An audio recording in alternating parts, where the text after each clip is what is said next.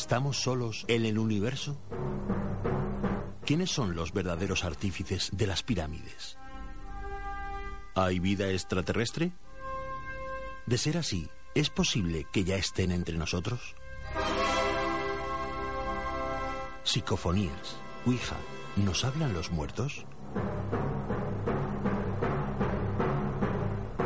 Némesis Radio, viajando a lo desconocido, sobrepasando el horizonte de la conciencia. Némesis Radio, programa dirigido y presentado por Antonio Pérez y José Antonio Martínez. Todos los jueves a las 10 de la noche y los domingos a las 9 en Radio Inter y Radio Intereconomía, región de Murcia.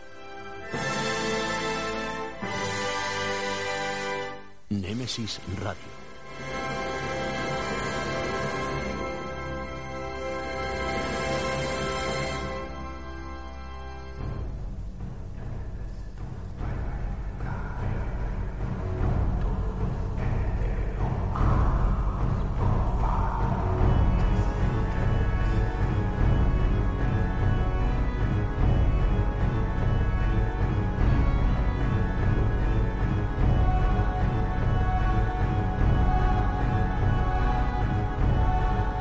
Las 22 horas, 2 minutos, entramos en tiempo de misterio en Radio Inter y Radio Intereconomía en la región de Murcia. Muy buenas noches y bienvenidos a este rinconcito del misterio llamado Nemesis Radio.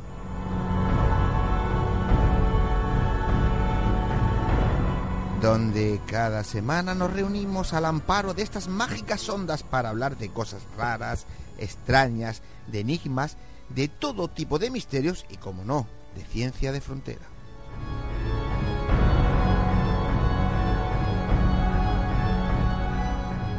Como siempre, nuestra gratitud a todos los que estáis al otro lado de la radio, del ordenador, de la tablet o de cualquier dispositivo móvil. Y también a los que semanalmente os descargáis nuestros podcasts, que en todos los casos cada vez sois más. La familia de Nemesis Radio no para de crecer y todo el mérito es vuestro. Gracias, gracias. Como siempre, atento a cualquier contratiempo, a los mandos técnicos de control tenemos a nuestro particular mago de la tecnología, Juan Manuel Segovia. Y ante los micrófonos, vuestros humildes servidores, José Antonio Martínez y quien nos habla, Antonio Pérez.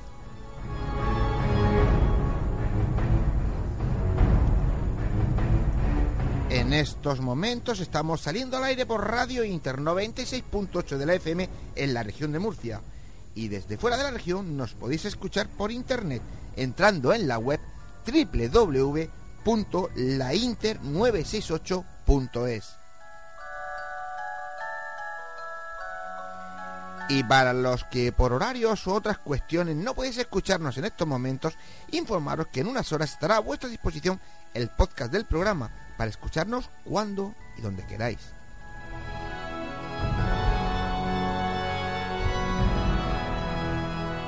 Así que elegid la plataforma que más os guste para escucharnos, pero no faltéis a la cita semanal con Nemesis Radio.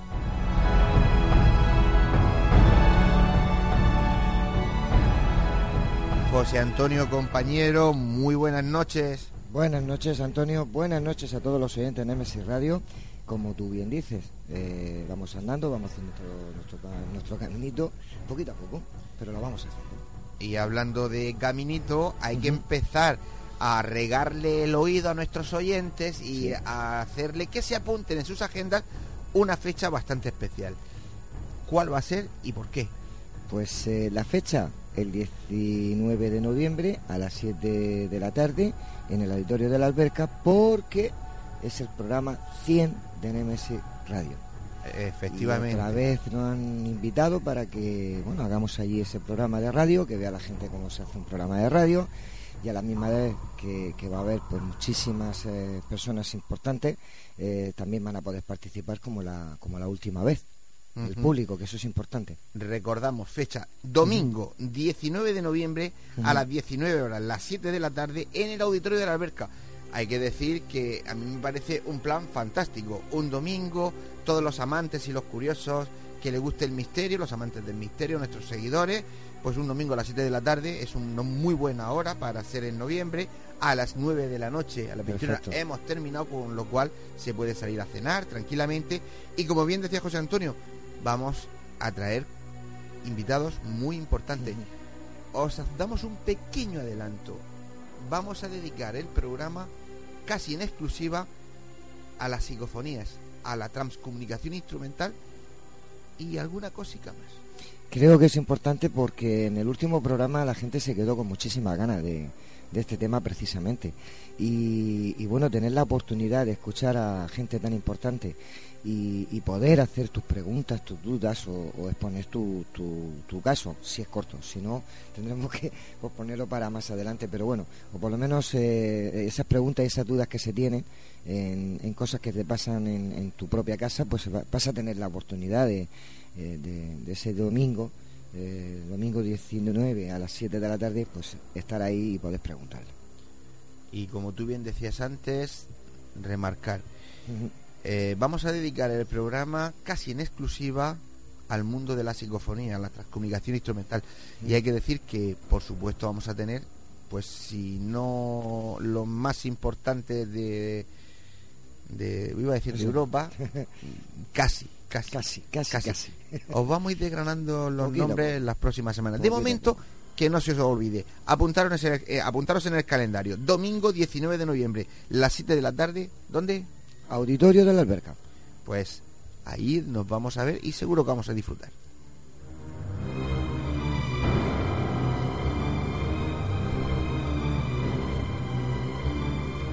José Antonio, como de costumbre, vámonos con las vías de contacto. Muy bien, pues toda la información del programa la encontraréis en nuestro Facebook, Nemesis Radio.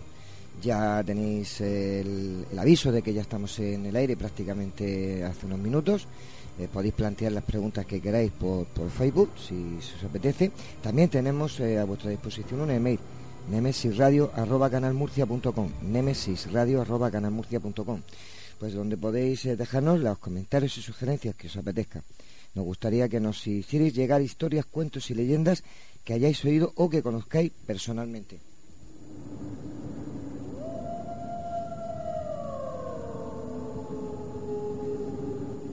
Y como siempre os decimos, si sois aficionados a la investigación y os, y os eh, ha salido fotos que os parezcan extrañas, posibles psicofonías o posibles, eh, bueno, eh, psicoimágenes, pues bueno, pues también nos las podéis enviar y nosotros la analizaremos y os daremos nuestra opinión. Como siempre digo, humilde, pero nuestra opinión.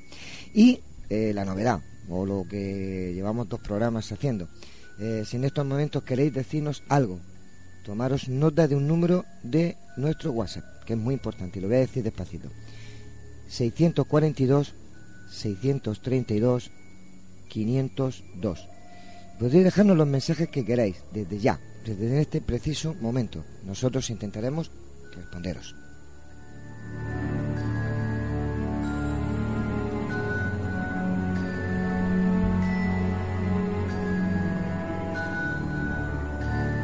¿Y qué menú tenemos preparado esta noche para nuestros oyentes? llenísimo como siempre, llenísimo. Pero bueno, empezamos eh, o vamos a empezar eh, entrevistando al divulgador y sobre todo investigador Abel Montes de Misterio Norte.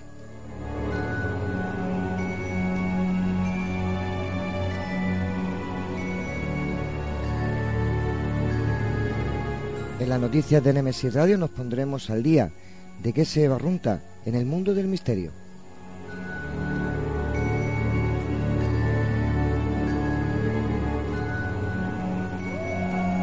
Nuestra sección de historias, cuentos y leyendas. Esta noche, la historia de Garasot y Miquelot.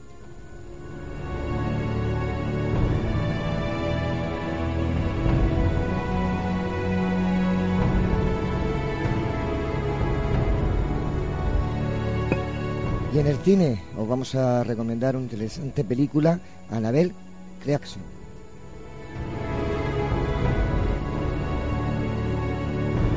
Y en nuestro debate, yo creo que un tema muy importante, aunque luego ya con los contertulios lo vamos a debatir, pero creo que para mí esta noche el debate va a estar bastante bien. ¿Manipulan gobiernos e instituciones la información?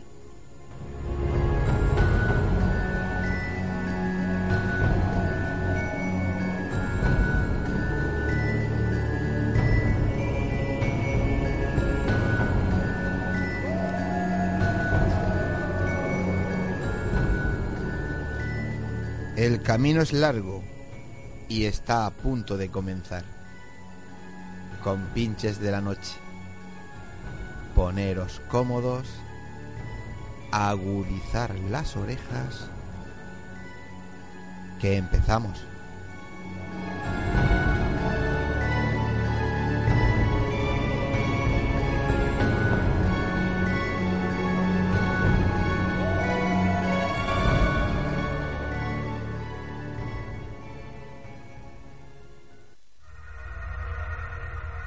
Quieres realizarnos una pregunta, cualquier duda o aclaración, toma nota de nuestro WhatsApp 642 632 502. Némesis Radio, tu programa de misterio.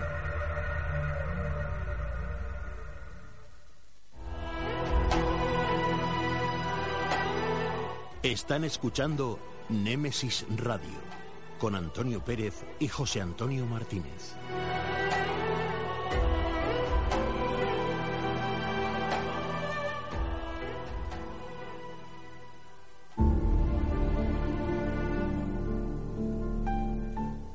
Entrevistas, conocimientos, inteligencia, experiencia.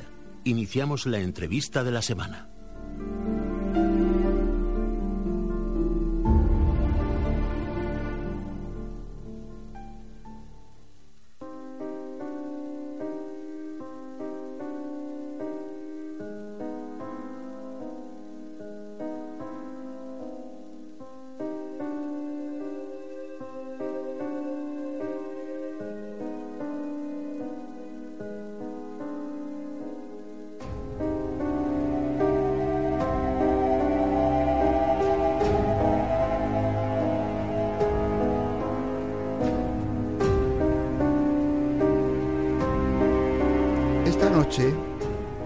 A hablar con un buen amigo del programa, Abel Montes, quien, además de divulgador, es un intrépido investigador de campo de fenómenos paranormales. Lleva más de 10 años en busca de lo insólito recorriendo cientos de kilómetros en nuestra piel de toro. Durante su dilatada trayectoria como investigador ha pertenecido a grupos ya desaparecidos como Castilla Misteriosa o Grupo Errantia. Y desde hace unos tres años trabaja dentro del grupo de Misterio Norte, del que es miembro fundador, junto a su inseparable compañero y amigo Juanín Álvarez. Administrador en Facebook de los grupos Banco Psicofónico, Pasión por el Misterio y Palencia Misteriosa.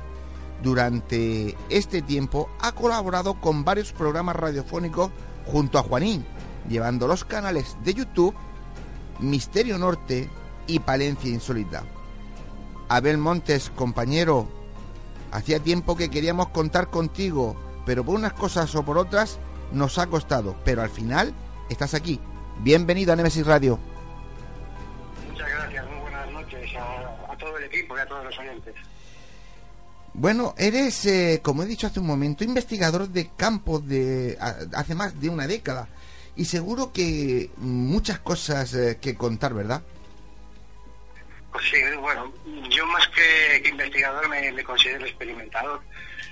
Y bueno, pues la, la verdad que sí, llevo en lo, lo que es investigando en grupos de investigación cinco años y fuera de, grupos de investigación, junto, junto a mi mujer Mari, que fundamos Castilla Misteriosa, pues llevaré otros tantos, otros tantos años. Recorriendo lugares con misterios. Lugares insólitos. La verdad es que yo te sigo, tú sabes, desde hace años, incluso nos intercambiamos alguna cosica. Y, y a mí, mm, lo hemos hablado alguna vez, me gusta mucho la forma que tenéis de trabajar, la seriedad, la rigurosidad, eh, cómo os tomáis muy en serio todo, cómo movéis por diferentes lugares. Y, y bueno, sé que hay sitios en los que has conseguido eh, resultados espectaculares.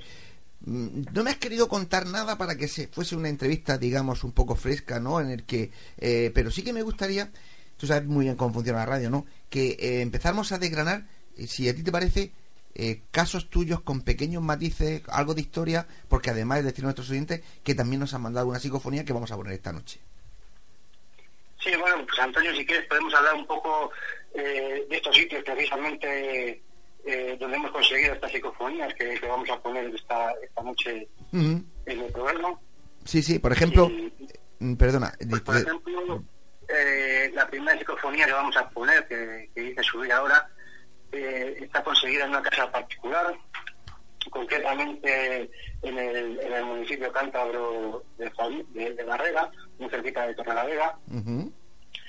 Y bueno, pues eh, en esta familia se puso en contacto con nosotros, ¿no? Porque eh, estaban sucediendo una serie de hechos que podemos decir paranormales, ¿no? Que estaban ocurriendo en una casa de, de su propiedad. Eh, la propiedad en cuestión pertenecía a la abuela de la familia y cuando ésta fallece, pues es heredada eh, por otras personas, ¿no? En un principio la casa queda cerrada hasta que, hasta, por- hasta que por desgracia, el piso donde vive la persona que, que nos, que nos contacta sufre un incendio y bueno, se traslada a esta vivienda para poder hacer la, la reforma de suyo. Y podemos decir que es ahí donde, donde comienzan a ocurrir una serie de cosas, ¿no? Cosas que, que sobre todo se centran en la, en la segunda planta de esta vivienda, como pasos en el silencio de la noche, eh, puertas que, que se abren y se cierran sin aparente explicación, eh, una silla que, que se mueve durante una noche pues, como cosa de 10 minutos, eh, un cuadro, un cuadro que se descuelga y aparece en el otro, en el otro lado de la habitación. También nos relatan cómo la niña de esta pareja en una de las habitaciones ve a una señora que describe como la bruja, eh, colores, clarisencias, bueno, una serie de, de hechos pues que, que nos llaman mucho la atención y, que vamos a investigar, ¿no? Hablando un poco pues con, con, con los vecinos de la zona, pues descubrimos que, bueno que, el barrio en sí está asentado eh, sobre una zona con mucha historia, ¿no? Justo al lado hay una vivienda que fue fue prisión durante la guerra civil. En la otra parte hay una nave agrícola que, donde hubo asentado un monasterio judío. Después también hacía poquitos días había aparecido en un río que, pasa escaso el metro de la vivienda eh, una, una señora que había desaparecido y la habían encontrado ahogada en el río. Y bueno, nos ponemos a investigar y, y, y, bueno, eh, la verdad que, que, que aparte de, de encontrar diferentes psicofonías, sí, sí pu- pudimos ser testigos de, de esos pasos ¿no? que, nos, que nos relataban, de, de incluso eh, con el método Kinet, eh, que también utilizamos, eh, somos de- testigos de cómo una, cómo una presencia en la habitación de la abuela eh, hace aparición. Y, Sí, y bueno, pues, pues la verdad que, que ha sido un sitio que hemos investigado en varias ocasiones y que siempre, en el cual siempre hemos, nos hemos venido con las manos llenas, ¿no? Que no, que no es lo habitual, por otro lado. Sí, sí, eso te iba a decir, porque como bien sabes, generalmente los investigadores, pues eh, entre- nos entrevistamos con las personas a las que le han sucedido las cosas y lo normal es que siempre llegamos a toro pasado, ¿no? Llegamos tarde a los sitios y la verdad que cuando no, no nos encontramos el fenómeno directamente, somos capaces de, de grabarlo y somos capaces, pues, de, de escucharlo, eh, la verdad es que, sobre todo desde mi punto de vista, es muy reconfortante para el investigador, ¿no? porque siempre vamos eh, a remolque, bueno, a ver si pillamos, porque no han contado, porque no han dicho, cuando lo encontramos, como yo digo, ¿no? Se te mete en la vena y eso ya no sale. Sí, bueno, y nosotros, bueno, aparte a mí, a mí personalmente los casos particulares son los que menos, los que menos me gustan, ¿no? Y nosotros la, verdad que siempre acabamos yendo cuando cuando ya la, familia, la persona que nos llama, Claro. eh, insiste, Claro. insiste mucho, ¿no? Claro. porque porque bueno nosotros no tenemos la solución al problema eso, eso está claro no hay, que cuadrar por delante y decir mira nosotros podemos eh, testificar lo que aquí está ocurriendo pero no te vamos a solucionar el problema todo lo contrario no incluso eh, te lo podemos agravar en el sentido de, sugestionarte y, bueno, pues de una, una, manera psicológica afectar más a, la persona que, que nos está viviendo, ¿no? Sí, yo no sé si, si a vos, no sé si a vosotros os pasa, pero a nosotros, eh, no sé la razón, ¿eh? nunca la he sabido, pero parece que cuando vamos a, esas casas particulares, como tú dices, a esos inmuebles, eh, es como si el fenómeno desapareciera o descendiera eh, su agresividad es como si les tocáramos las narices y, y, desaparecieran. Porque de hecho yo siempre lo digo, como tú, ¿no? no vamos eh, a solucionar seguramente nada.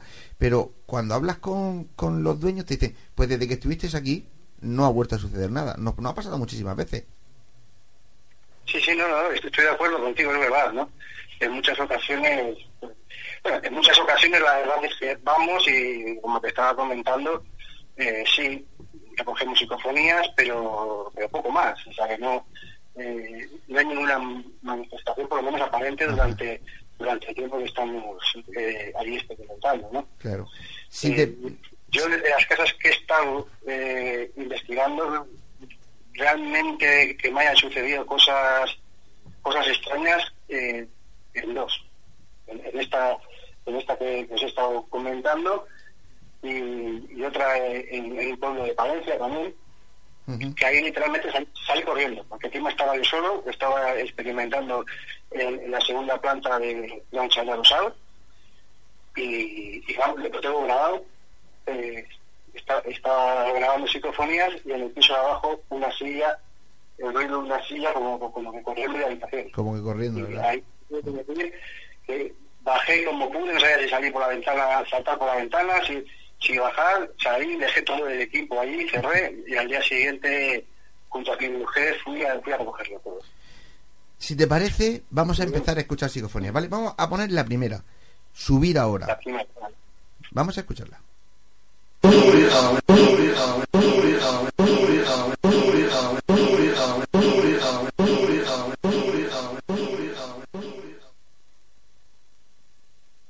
Eh, eh, es muy escueta, no subir ahora, subir ahora. ¿La has escuchado?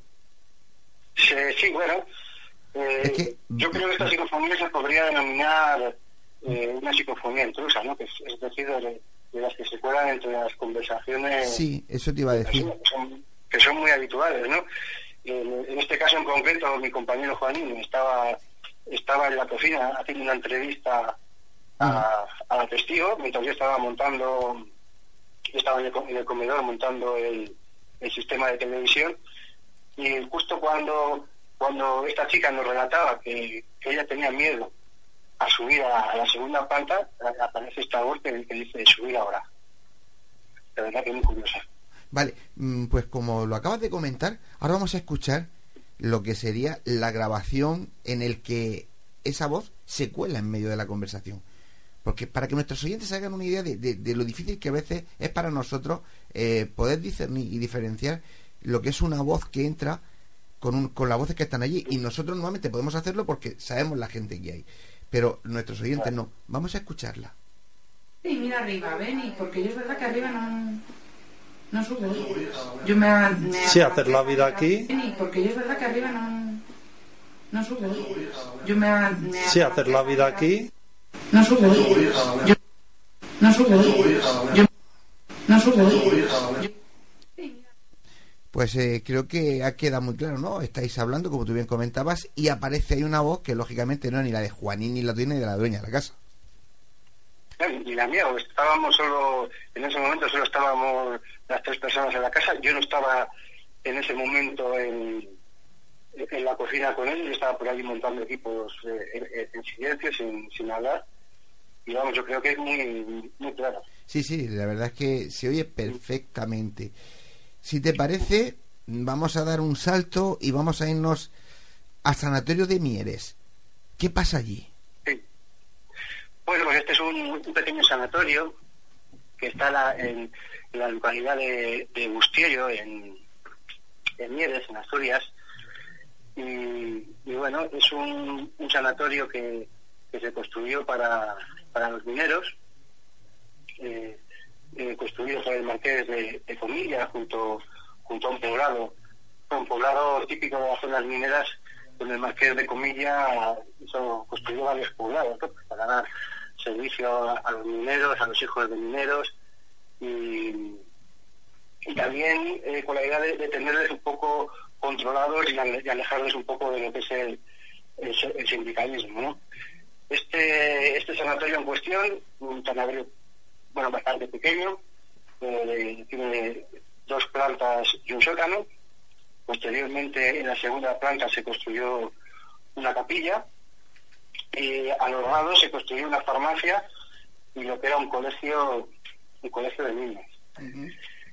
Es un sitio también en el que hemos estado en varias ocasiones, hemos, hemos realizado algún programa de radio en directo y, y es un sitio donde, donde, han sali- donde hemos escuchado en directo eh, mimofonías, ¿no? de, de esas voces que, que, en el silencio eh, escuchar una, una mujer deciola cuando, cuando allí no había completamente nadie, ¿no?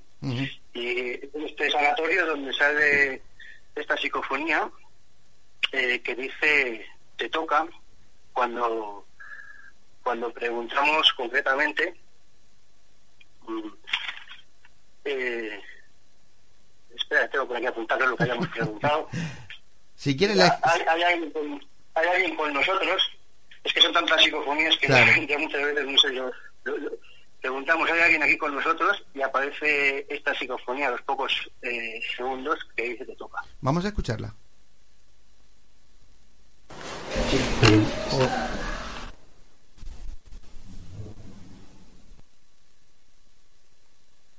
Ponlo otra vez, Juanma.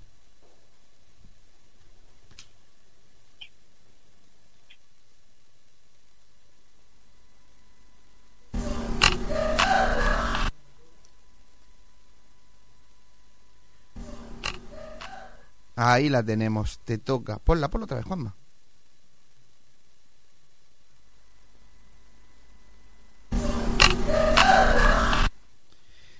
Es una voz como, como de alguien que está, no sé si, si decirte que un poco enfadada, ¿no?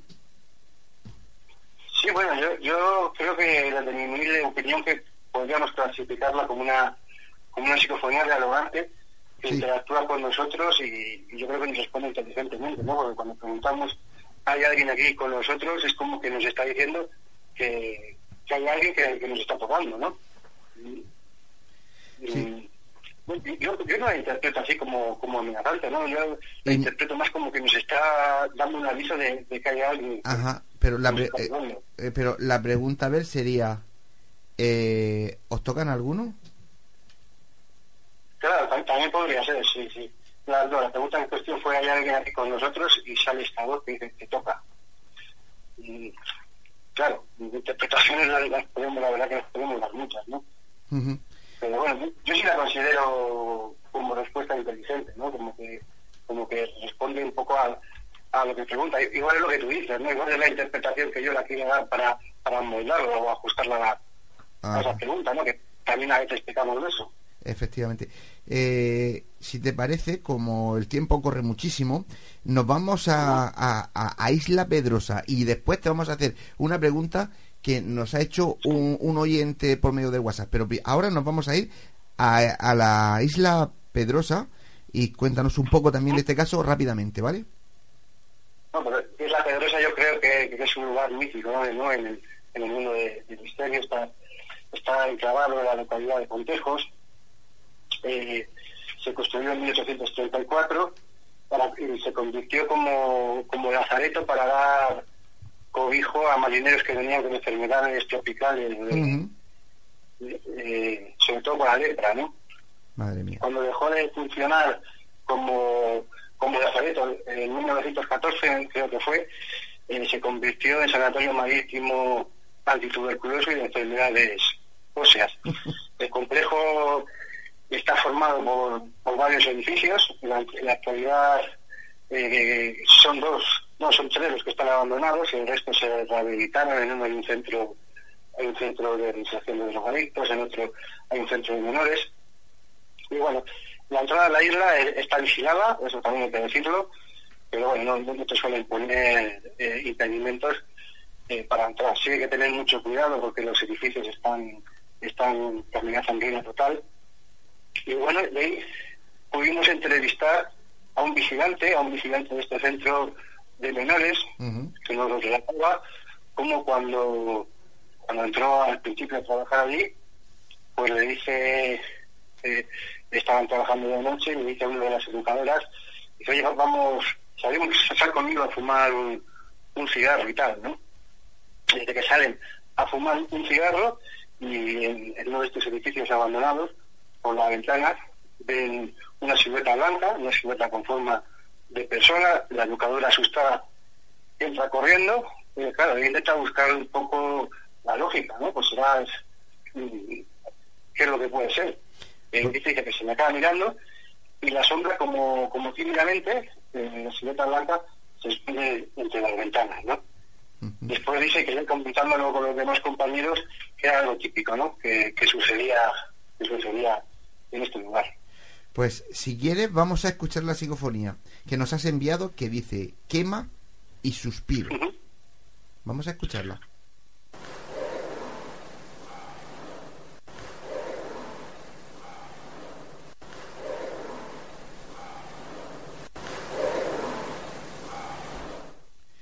Pues eh, ahí se escucha muy bien el quema. Yo, el, el suspiro, fíjate, no sé, así a voz de pronto, más que un suspiro es como un insulto. Mm, Perdóname, voy a intentar eh, darte mi opinión. Y es, Sí. dice quema y cabrón. Sí, sí, sí. Es posible. Porque la verdad que no, no me he fijado. A sí, mí- me parecía un suspiro y tampoco le dimos la mayor importancia, ¿no? Yo le- mm, luego lo hablamos fuera de antena cuando la escuche, pero yo entiendo quema cabrón. Eh, si quieres, hacemos una cosa. Como la siguiente también es obtenida en Barreda, en, en el primer Ajá. caso que nos has contado, la vamos a escuchar, ¿vale? Eh, vamos, a escuchar la de Barrera, ¿no? Sí, porque me mandaste dos al principio y me mandas una hora y como ya hemos explicado un poco lo de la casa particular de Barreda, vamos a ponerla Sí. esta y, y después continuamos. ¿Qué te parece? Va- vamos con ella. Esta dice, oye, es oportuno. pero, O, pero, o, pero, o. Qué curioso. Eh, el hoy es oportuno son dos voces diferentes, de- desde mi humilde opinión, perfectas. Sí, sí.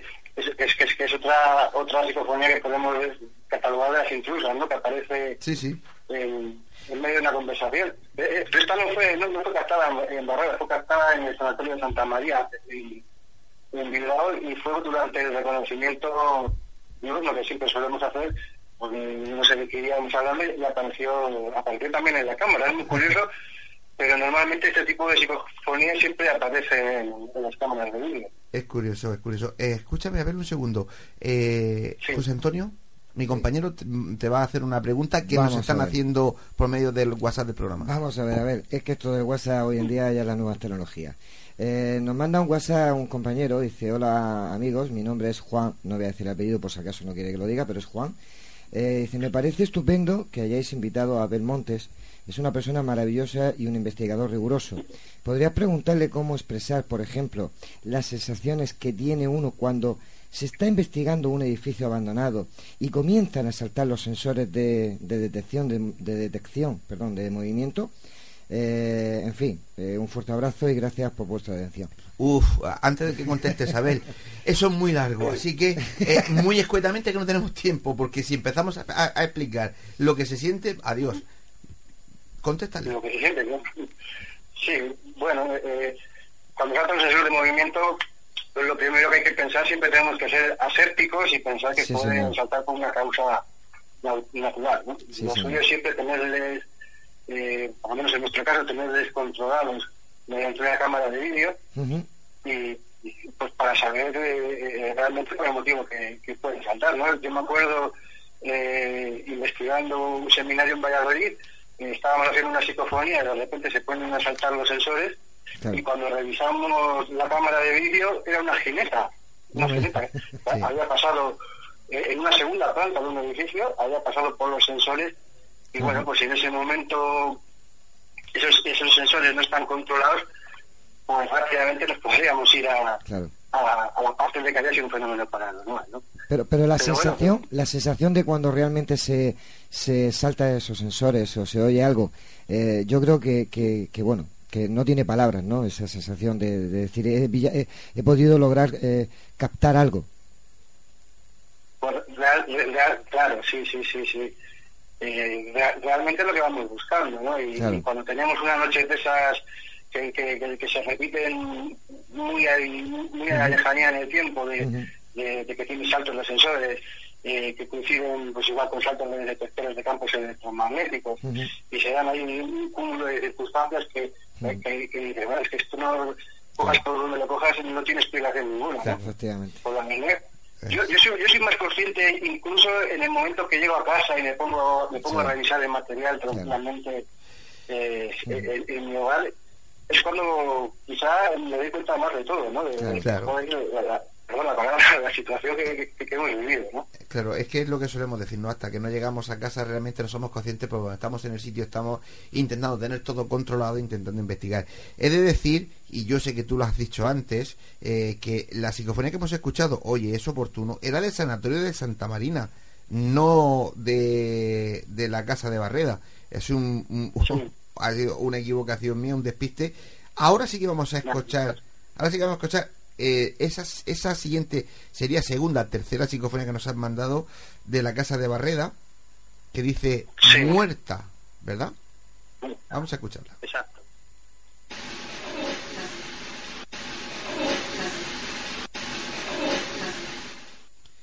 Yo personalmente te diría que para mí es clarísima. Seguramente el querido amigo Miguel Blanco, porque a mí me lo hace siempre, diría, hombre, yo no la entiendo mucho, pero te puedo asegurar que yo la estoy escuchando perfectamente. Bueno, pues para mí esta, esta psicofonía, la verdad que fue alucinante, ¿no? Porque, porque la pregunta que hacíamos es ¿dónde te encuentras? Y que salga esta voz. Encima como, como, como de mujer mayor, ¿no? Que, que, bueno, las personas de esta casa la relacionaban con la, con la abuela. Yo, yo la verdad que no, no llego tanto, ¿no? Pero que, que preguntes dónde te encuentras y que salga esta voz que, que te dice muerta, ¿no? Pues para mí es alucinante. Es, tre- ¿verdad? es tremendo, tremendo. Luego cualquier persona le dé la interpretación que quiera, pero para el investigador es tremendo porque eh, se van, entre comillas, corroborando pues todas las hipótesis que tú vas creando durante la investigación porque conoces todo lo que sucede en el sitio que eso es muy importante y sé que vosotros, y me lo has demostrado esta noche durante esta entrevista, eh, hacéis también muy bien, que es lo que yo pido, yo nunca exijo a los investigadores, es que cuando vayan a un sitio conozcan la historia del lugar, sepan qué había antes y hagan preguntas concretas basándose en la historia del lugar para ver si esas contestaciones son inteligentes, que realmente es lo que buscamos. Eh, tenemos muy poco tiempo y quiero que me hables un poquito del, del cuartel de Toro de Toruemada. Ah, la base de Torquemada, sí, bueno. Bueno, es- es- Esto es un, pequeño cuartel militar de, de transmisiones abandonado eh, que se encuentra situado en la población de, de Torquemada, eh, a escasos 20 kilómetros de, de Palencia capital, que es de donde, de donde yo vivo.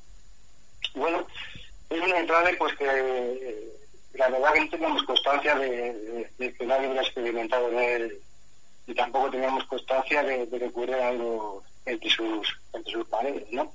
Buscando información encontramos dos fallecimientos con, con, circunstancias bastante dramáticas, un, un soldado de, de reemplazo que se suicidaba en una de las garitas y, otro que murió en un accidente de, tráfico con un camión, ¿no?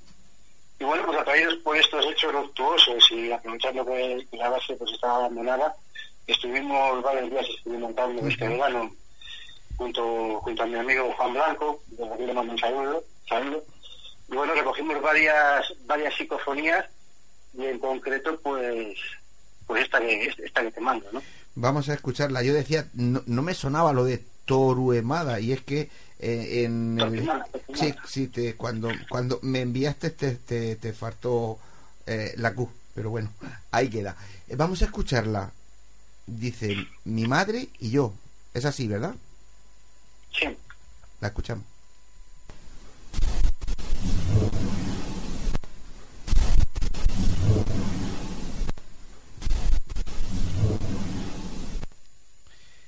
Un pelín saturada, pero se escucha. Yo la escucho bastante, bastante bien, a ver. Ujú.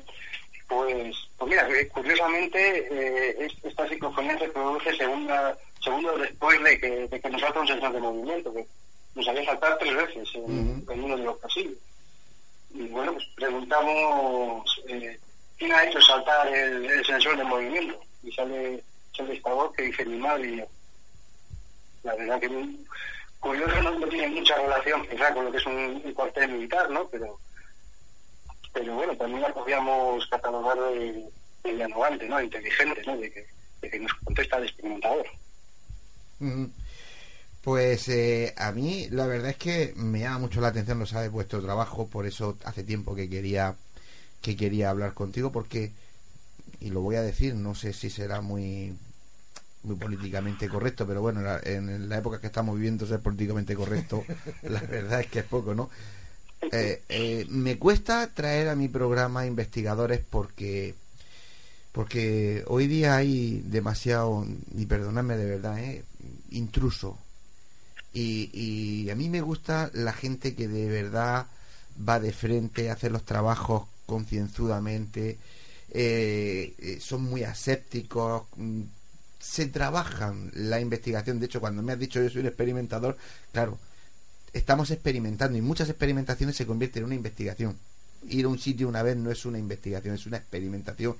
Y ahí demuestra Abel Montes que es un investigador cuando dice yo soy un experimentador. Eh, Abel, de verdad que para mí es un placer que estés con nosotros en nuestro programa, que nos hayas traído unas cuantas psicofonías para escuchar. Pero mira, antes de irnos, quiero escuchar el subir ahora, la primera de las que pusimos porque no sé por qué se puso como, como un bucle. Juanma, pónmela porque quiero que nuestros oyentes la escuchen bien.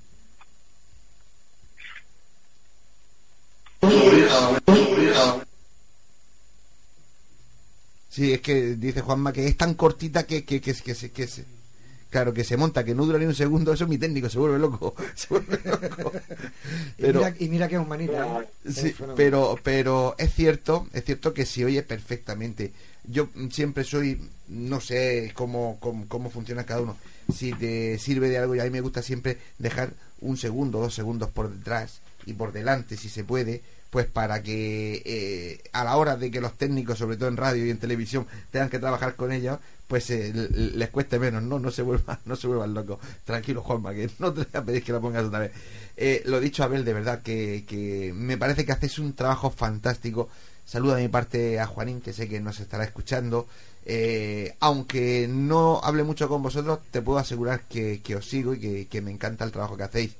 Así que nada, desearte mucha suerte, que sigáis el camino, que sigáis en esa línea, que gente como vosotros eh, sois los que de verdad le dais el, la- las palabras en mayúscula al investigador paranormal de, aquí, de este país. Pues muchísimas gracias a, a todo el equipo, muchas gracias por haber contado con nosotros, ¿no? Y bueno, si, si me, si me lo permites, eh, Claro. tanto mis compañeros como, como yo, te queríamos mandar eh, un abrazo muy fuerte, mucha fuerza, porque sabemos que estás pasando bueno, por, por un momento un poco malo. Y te, deseamos también todo lo mejor y muchas gracias por, haber contado con nosotros. Pues eh, muchísimas gracias, sí. Ciertamente no son momentos muy muy buenos, pero yo siempre digo lo mismo. Mm, Ella ha sido una luchadora y no, no me permitiría que dejara a mis compañeros, ni a nuestros oyentes, ni a nuestros compañeros como tú, eh, los dejara en la estacada por, por- porque ella no esté, porque si no, me yo creo que me diré cualquier cosa. Muchas gracias de verdad, Abel. Muy buenas noches y estamos en contacto y volverás por aquí. Venga, pues un abrazo. Si quieres realizarnos una pregunta, cualquier duda o aclaración, toma nota de nuestro WhatsApp 642 632 502. Nemesis Radio, tu programa de misterio.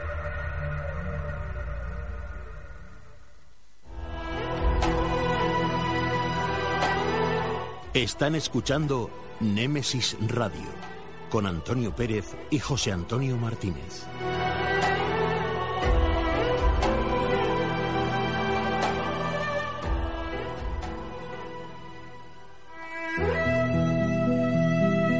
Las noticias de Némesis Radio.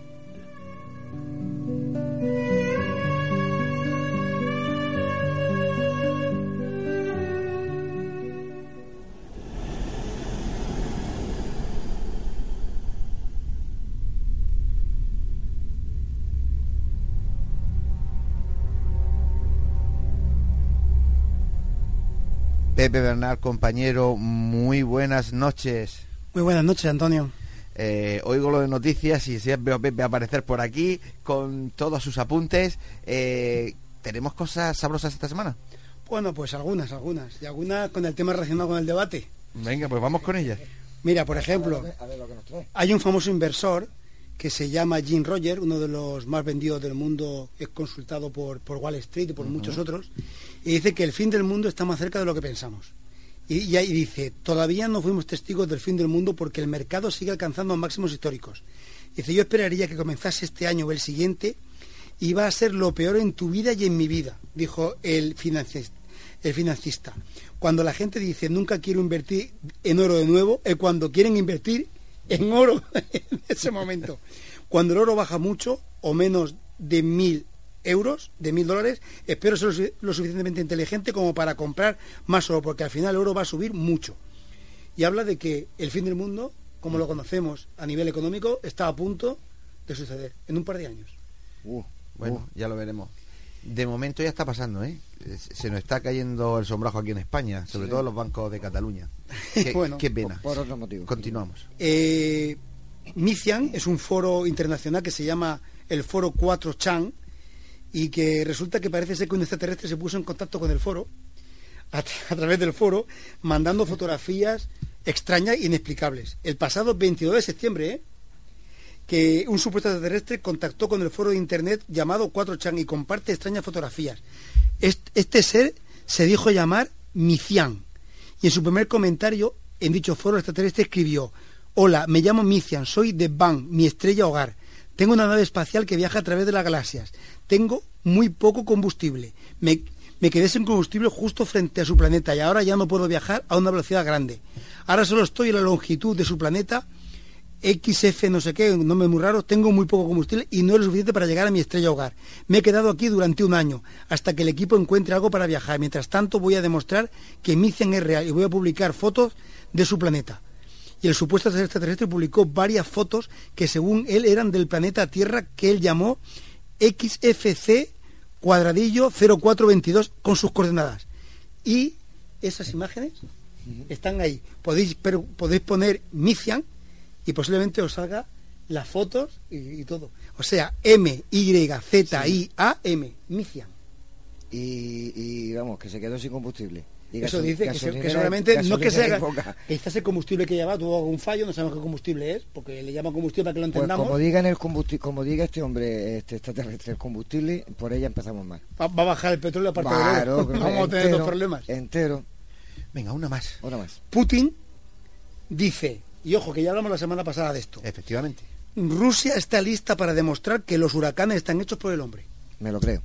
o sea, Bueno, otra cosa para debate de hoy. Me o sea, lo creo. ¿hay realmente algo que está ahí oculto? ya hay debate, porque por ahí hay otros compañeros que van a entrar al debate y ya están diciendo que no. José Antonio dice que se lo cree. Yo Yo siempre sí. digo que todas estas cosas hay que cogerlo con papel de fumar. Sí, pero igual, eso pero es lo que lo dice. Putin. Y, y Putin sabe muchas más cosas de las que creemos, porque es otra sí, gran potencia. Tampoco te puedes creer todo lo que dice, pero vale. No, bueno, y la última que voy a decir, Venga. que es también, los extraterrestres estaban presentes en el bautismo de Jesús.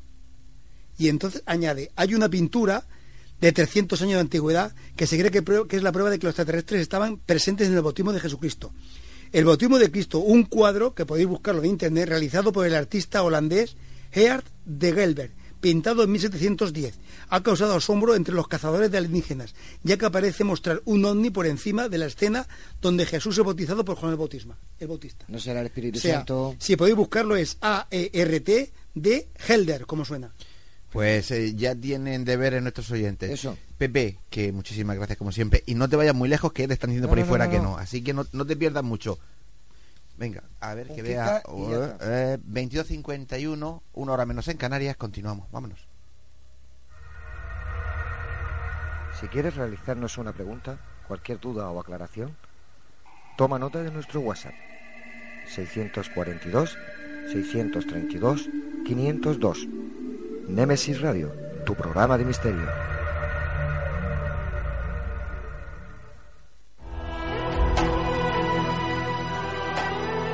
Están escuchando Némesis Radio con Antonio Pérez y José Antonio Martínez.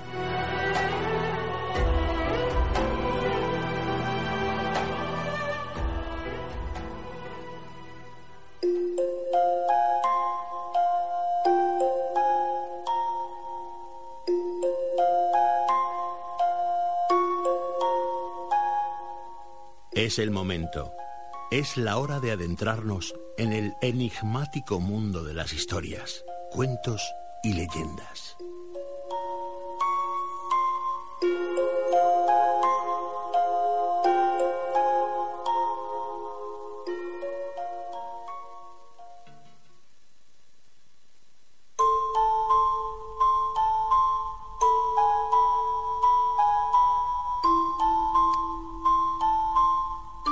Esta noche nuestra compañera Davinia Fernández nos va a trasladar hasta el norte de España, concretamente a la Navarra del siglo XII, para contarnos un relato increíble, la historia de Garzot y Miquelot. Davinia, compañera, cuando quieras.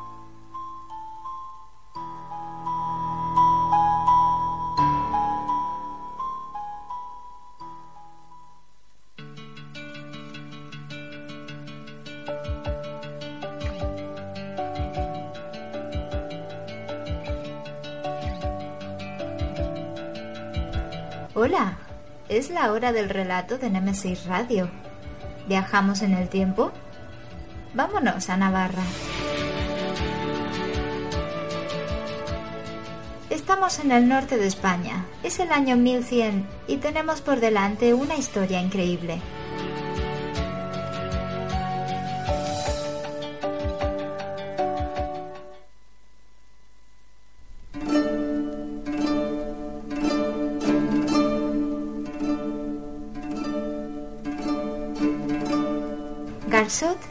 Coblari, un trovador. Era conocido por su imaginación, por sus letras y por una gran entonación. Este poeta de la época gustaba de cantar las heroicas gestas del pueblo vasco que había rechazado a los franceses liberados por Carlomagno. Su hijo, Miquelot, había sido bendecido con una voz prodigiosa. Garzot le había enseñado las canciones de la lucha vasca y todo indicaba que se convertiría en un coblar impresionante, tal y como lo era su padre. En aquellos tiempos, las tierras de Orreaga estaban gobernadas por unos monjes franceses. Un desdichado día, Miquelot cantó la victoria de los vascos demasiado cerca de Orreaga y fue descubierto por un monje. Horrorizado, el monje se apoderó de Miquelot y lo encerró en sus celdas para impedir que volviera a cantar la derrota francesa.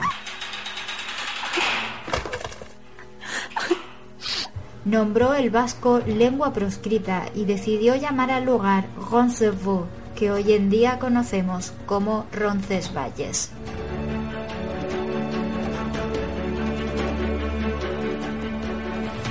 Garzot habló con ellos para recuperar a su hijo. Sin embargo, en la abadía, los monjes gustaban de escuchar la voz del joven. Así que propusieron un trato a Garzot, que consistió en regalarle una casa, tierras y un rebaño de ovejas a cambio de su hijo. Garzot aceptó.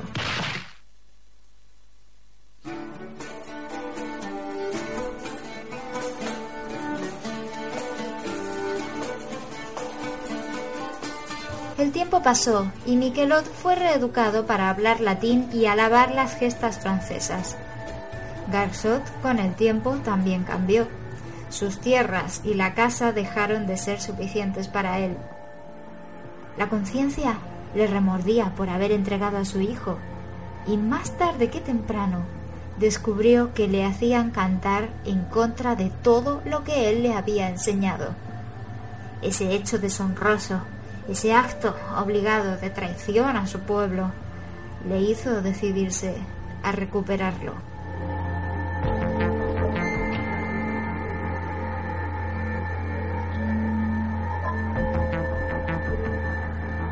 Garsot logró colarse en la abadía. Lo hizo en una fría noche tranquila y oscura. Ambos, padre e hijo, escaparon de los muros, pero al llegar a la linde del bosque, los guardias les descubrieron. Garsot y Miquelot corrían sorteando árboles, arbustos y piedras sin luz. Finalmente se vieron rodeados por los soldados.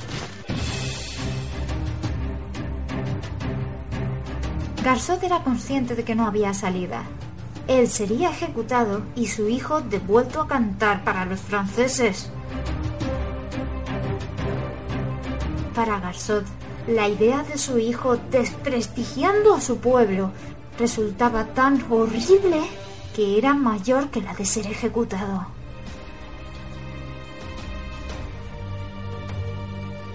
Y así, delante de los soldados, Garsot estranguló a su hijo con sus propias manos.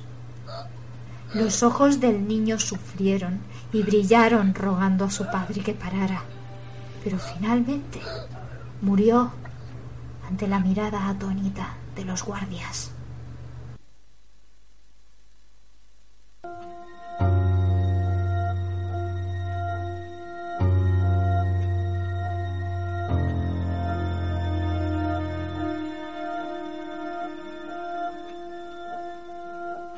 Garzot fue llevado a una torre donde se le encerró de por vida.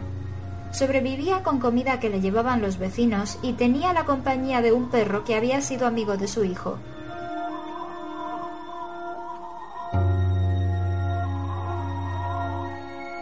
Cuando llegó el invierno, el monje malvado se marchó de Orreaga y llegó un nuevo gobernante.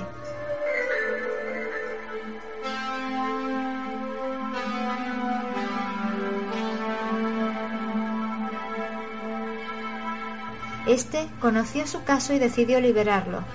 Consideró que aquel padre estaba verdaderamente arrepentido y que por lo tanto ya había cumplido su condena.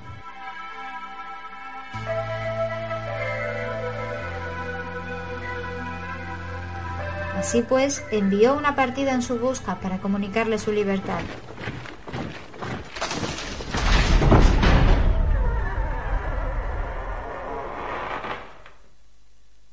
Cuando esto sucedió ya había llegado el invierno. La nieve había caído y el acceso a la torre era complicado. Cuando la partida llegó y abrió la puerta, encontró el cadáver del viejo Coblari. Estaba junto al cuerpo muerto del perro de su hijo, que le había hecho compañía hasta el final de sus días.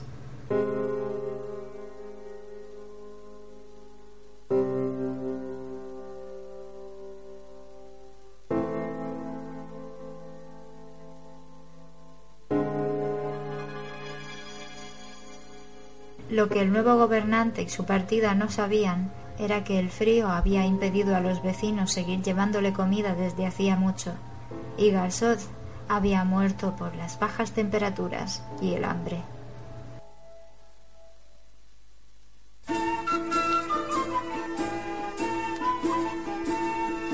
Más tarde, el vasco dejó de ser proscrito y Roncesvalles pasó a ser Roncesvalles. Hoy, los inviernos siguen siendo fríos y traen vientos que bailan con la nieve entre los viejos castillos y abadías. A veces traen susurros de hombre y que suenan a gemidos de dolor. Dicen los montañeros que son los llantos de Garzot, que sigue vagando por sus tierras, arrepentido de matar a su hijo, y que llora, rogando su perdón.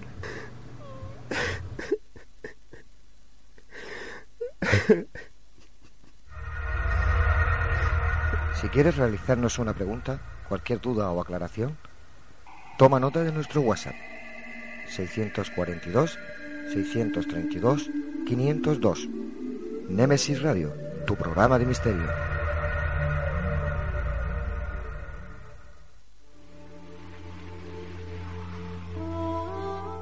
Están escuchando Nemesis Radio con Antonio Pérez y José Antonio Martínez.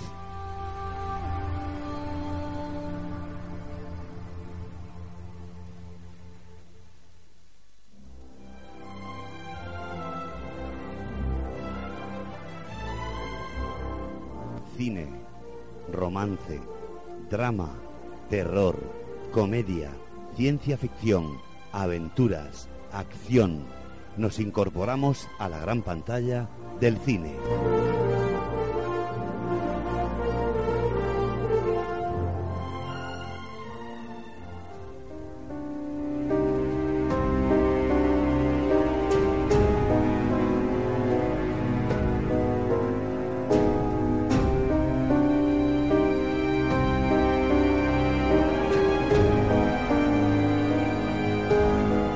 José Antonio, te he escuchado antes decir que hoy vamos a recomendar una interesante película. Imagino que será interesante para unos y espeluznante para otros, ¿verdad? No, no, para mí ya es espeluznante. O sea, si yo ya cuando digo el trailer, apague, vámonos. Eh, ¿Qué te parece si escuchamos Sí, el tráiler sí. y después me dices No, cuentas lo, alguna lo cosilla? escuchas tú y los oyentes. Yo ya me tapo los ojos, Venga, ya lo escuchaba. de acuerdo, vamos a escucharlo.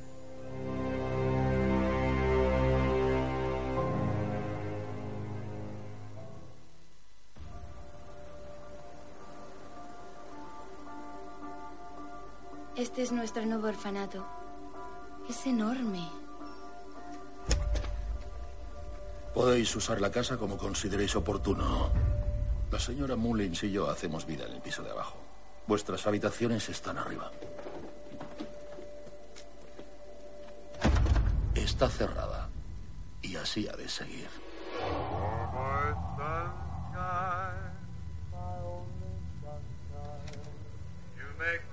Hola. Eres la hija de los Mullins, ¿verdad? ¿Me ayudas?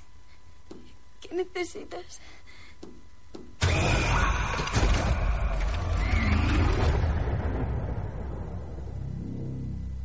Janice dice que ha visto a su hija. Mi hija falleció hace mucho tiempo. Nos la arrebataron a muy temprana edad. Rezábamos para volver a ver a nuestra hija. El contacto empezó siendo leve. Pero luego nos pidió permiso para meterse en una muñeca y vivir con nosotros para siempre. Accedimos.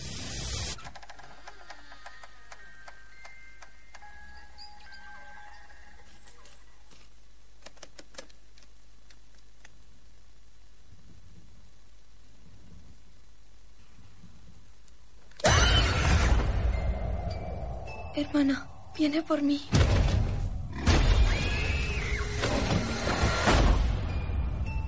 ¿Quién? Una presencia maligna. Es porque soy lo más débil. Es la muñeca. El demonio. Anabel.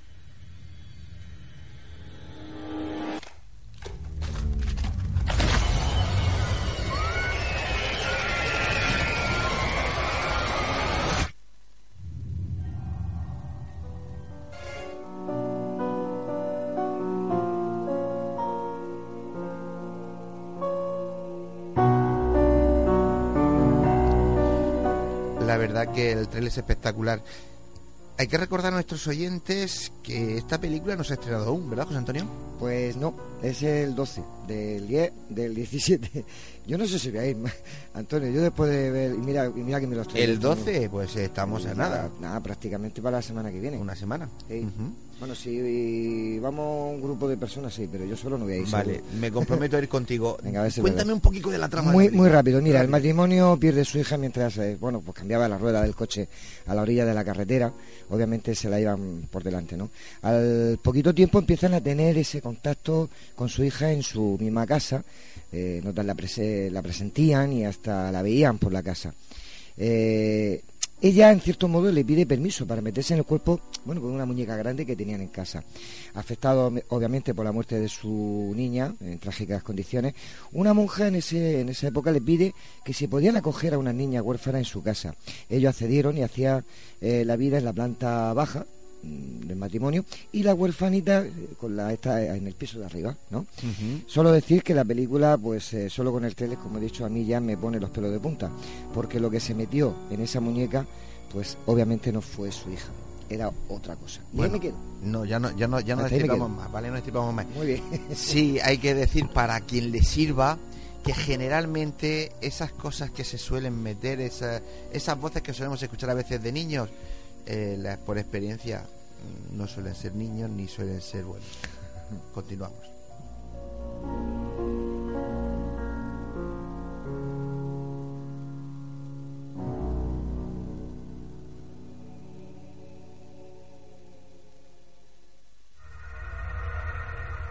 Si quieres realizarnos una pregunta, cualquier duda o aclaración, toma nota de nuestro WhatsApp 642 632 502. Némesis Radio, tu programa de misterio.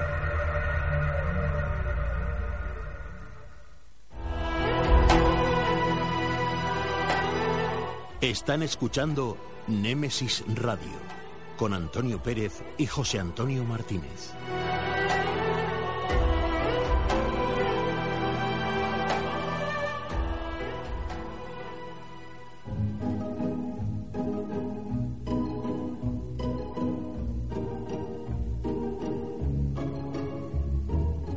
Tertulia. Un nuevo tema interesante nos llega a este debate.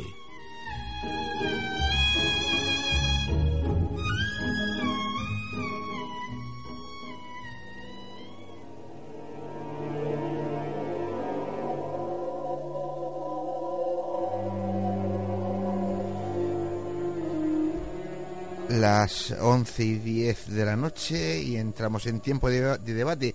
Hoy abordaremos un tema problemático y diría que se deja seducir por lo conspiranoico en muchos casos. ¿Manipulan los gobiernos e instituciones la información? Y si lo hacen, ¿qué hay eh, muchos indicios realmente de que así sea? ¿Por qué lo hacen? ¿Con qué fin? Hay muchísimas preguntas, pero no sé si hay tantas respuestas. ¿Tú qué dices, José Antonio? Pues como siempre, las respuestas pues eh, son complicadas, ¿no? Y más en este tipo de temas. Creo que el tema es interesante, aunque no vamos a ir por el camino que todo el mundo pensaba, porque en el misterio también hay manipulaciones y conspiraciones, pero, pero creo que es un tema interesante, que todos sabemos que a veces manipulan o no dan toda la información eh, de, los temas que nos gustan, ¿no? Del misterio. Y, y siempre se queda la duda de si nos están manipulando de cierta forma o, eh, estos gobiernos, estas instituciones, estas administraciones a los de a la gente de a pie. Yo eh, luego presentaré a los compañeros que ya están aquí ansiosos por empezar este debate, pero si bueno si eh, Juanma nos pone una música nuestro amigo Pepe Ben que hoy no está, tengo que decir que hoy no no no no va a venir, pero con su música yo creo que quedamos bien representados. Voy a haceros la introducción cuando Juan Manuel pues me ponga la música, ¿ok? Muy bien.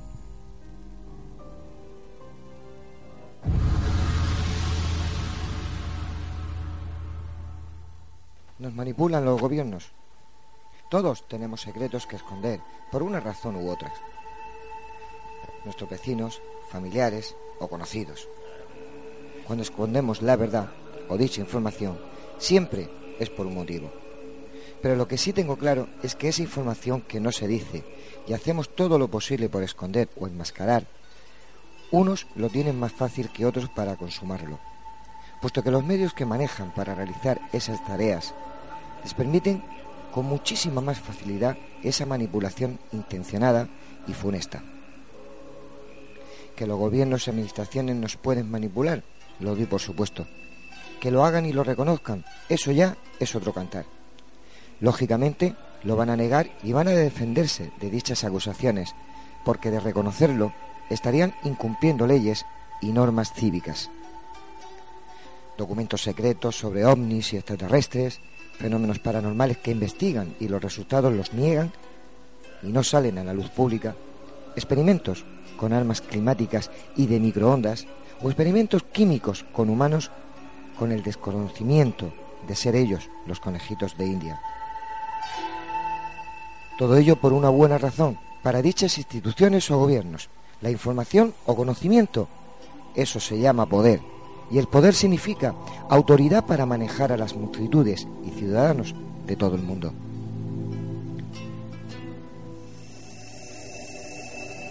¿Qué es lo que tienen que hacer para mantenerse en ese estatus? Pues desinformar, distraer y enmascarar la información. Y por último, dar versiones diferentes a la realidad, para así crear la confusión e incertidumbre necesaria y liar a los ciudadanos. No es tan difícil desinformar y manejar a las masas si tienes las herramientas adecuadas. Otra cosa es que todo esto sean delirios de unos pocos excéntricos de las conspiraciones que piensan que nos manipulan y manejan a su antojo.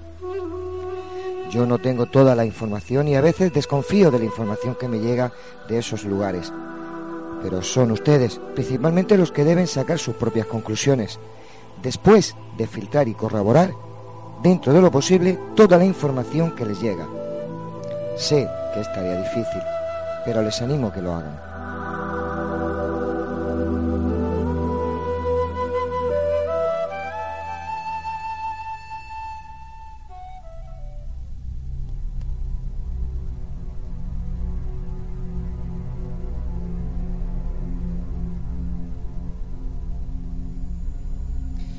Bien, ya está el tema encima de, la mesa, como, como noche tras noche digo. Voy a presentar a los compañeros que esta noche nos acompañan a esta tertulia o, debate, como a mí me gusta decir. Eh, Fran Hernández, buenas noches y bienvenido. Hola, buenas noches y encantado de estar con vosotros después de, un tiempo. Eso, eso. Y ya nos reencontramos y, y, esperamos que sea, sea de forma continua. Ya estaba bien, ya estaba bien. Pues bienvenido. Gracias. Fernando, buenas noches, Rosana. Hola, buenas noches, ¿qué pasa? Hacía tiempo también que no venía y bueno, por eso te echábamos de menos también. Da gusto volver a este foro aquí a discutir, bueno, a discutir, a comentar entre amigos, eso es. pues lo que pasa en esas realidades. Paco Torres, buenas noches. Hola, buenas noches. Y, nada, eh, Pepe Bernal, buenas noches otra vez. Hola, buenas noches. No te has ido, pero aquí estás. Antonio Pérez, buenas noches. Buenas noches. Hoy castigado, ¿eh? No te vas. Vale, hoy me, quedo por aquí. Bueno, pues yo le voy a pasar eh, la palabra a Paco Torres. Bueno. Y, visto ya la intro, pues tú empiezas y, o di lo que crees conveniente. La introducción al debate, que lo tengo que corregir todas las semanas. A, ver, en primera instancia, en primer lugar, hay que, hay que decir que negar eh, el hecho de que un Estado, cualquiera que sea en el planeta, tenga secretos, sería absurdo, sería negar una, una realidad. Pero por otra parte, tenemos que tener en cuenta que creo que más o menos lo que esta noche estamos poniendo sobre la mesa son casos que todos tenemos en la mente, que son los primeros que acuden, que es como Rockwell, que marcan un punto de inflexión. A partir de, son los investigadores, son los curiosos que se acercan al fenómeno Rockwell, eh, lo uso de ejemplo para clarificar, que son estos los que inician una teoría conspirativa realmente. Tampoco hemos logrado clarificar si realmente hubo ahí un secreto o no. Y digo Roswell, como podríamos hablar de cualquier eh, nivel de, misterio, de fenómeno ni podríamos hablar de, si verdaderamente o no existe el, lo que le llaman la conspiración, hoy en día tan, tanto que hablamos de la palabra conspiración, no cabe duda que secretos tiene que mantener un Estado, porque tiene un interés estratégicos, comerciales, etcétera, y que también posiblemente escondan secretos de nivel de fenomenología ovni, yo no lo descarto del todo pero lógicamente sabemos que, por ejemplo, cualquier eh, fuerza aérea, cualquier país que tenga aviones de combate y tenga una fuerza aérea y un espacio aéreo que proteger, intenta mantener secreto. Y creo que este último año hemos visto cómo se desclasificaban muchos de ellos.